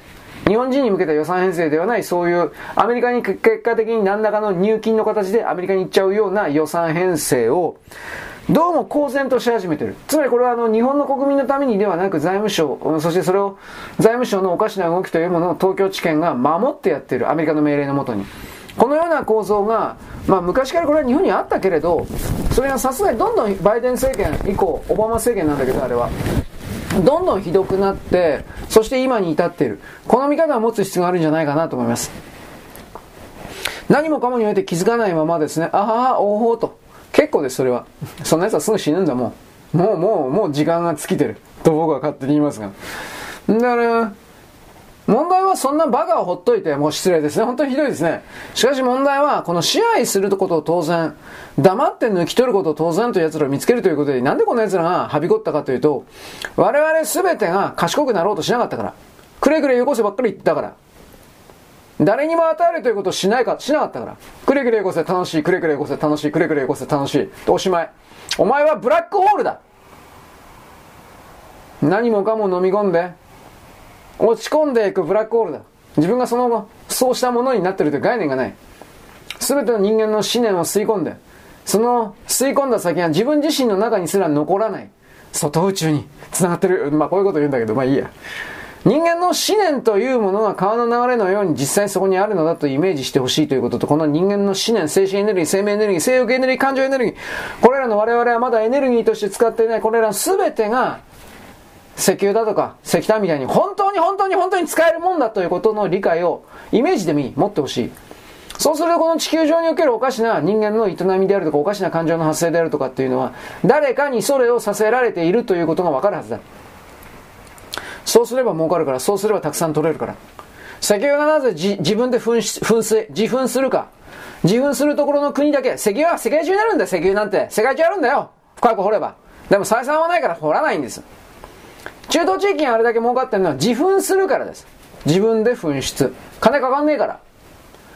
ということは、精神エネルギーも生命エネルギーも感情エネルギーも生育エネルギーも、自分で噴出するようなシステムを構築すれば便利だって気づくだろう。炭鉱石であるとか、石石炭採掘技師であるとか、なんかいろいろあるけど。そういうことが人類の誕生、人類の誕生3億、3億なんだっけ ?3 億6千年前ぐらいだったかな？3億6千年前ぐらいの時にこの人間の肉体が作られた時から、初めから埋め込まれていたんだという気づくこと。気づけば変わるんですよ。なぜならば我々の人間の外の世界においては、えー、思いが全てだから。気づかれてしまうとその思いの波形が、精神精神波形が変わるから。振動波形が変わるから。この振動波形を変わらせないために特定の方向で波形コントロールをされてるんだということを書いて何度も言ったが、まあいいです。ね。どうですか？精神世界の人。えー、忖度してますよ。覚醒しましたが、夢見はどうですか？お前ら自分の活動外に言わねえからいねえのと同じだろ、バカ野郎。というようなこと、僕は今度ね、なんとかさせていただきまして、感想を言わせていただきまして、うるせえよもっと面白いこと喋れ。そうしないと人々に伝わんねえだ。怒ってみせろ。泣いてみせろ。笑ってみせろ。感激してみせろ。ただ自分自身がどうだこうだと。誰が興味持つよ、そんなもん。と僕は思っちゃったりなんかするけど、まあ別に僕はどうでもいいです。まあいじめるのが、多人数で計画してたった一人を計画的にいじめ倒すのが大好きな人々が、まあね、大部分だから、何言ってもどうしようもないのかもしれないね。と僕はこういうふうにね、なんか言葉だけで勝ったようなふりをして、してみせるわけです。勝ってないけど、どうでもいいけど。はい、そんなわけです。よろしく。ごきげんよう。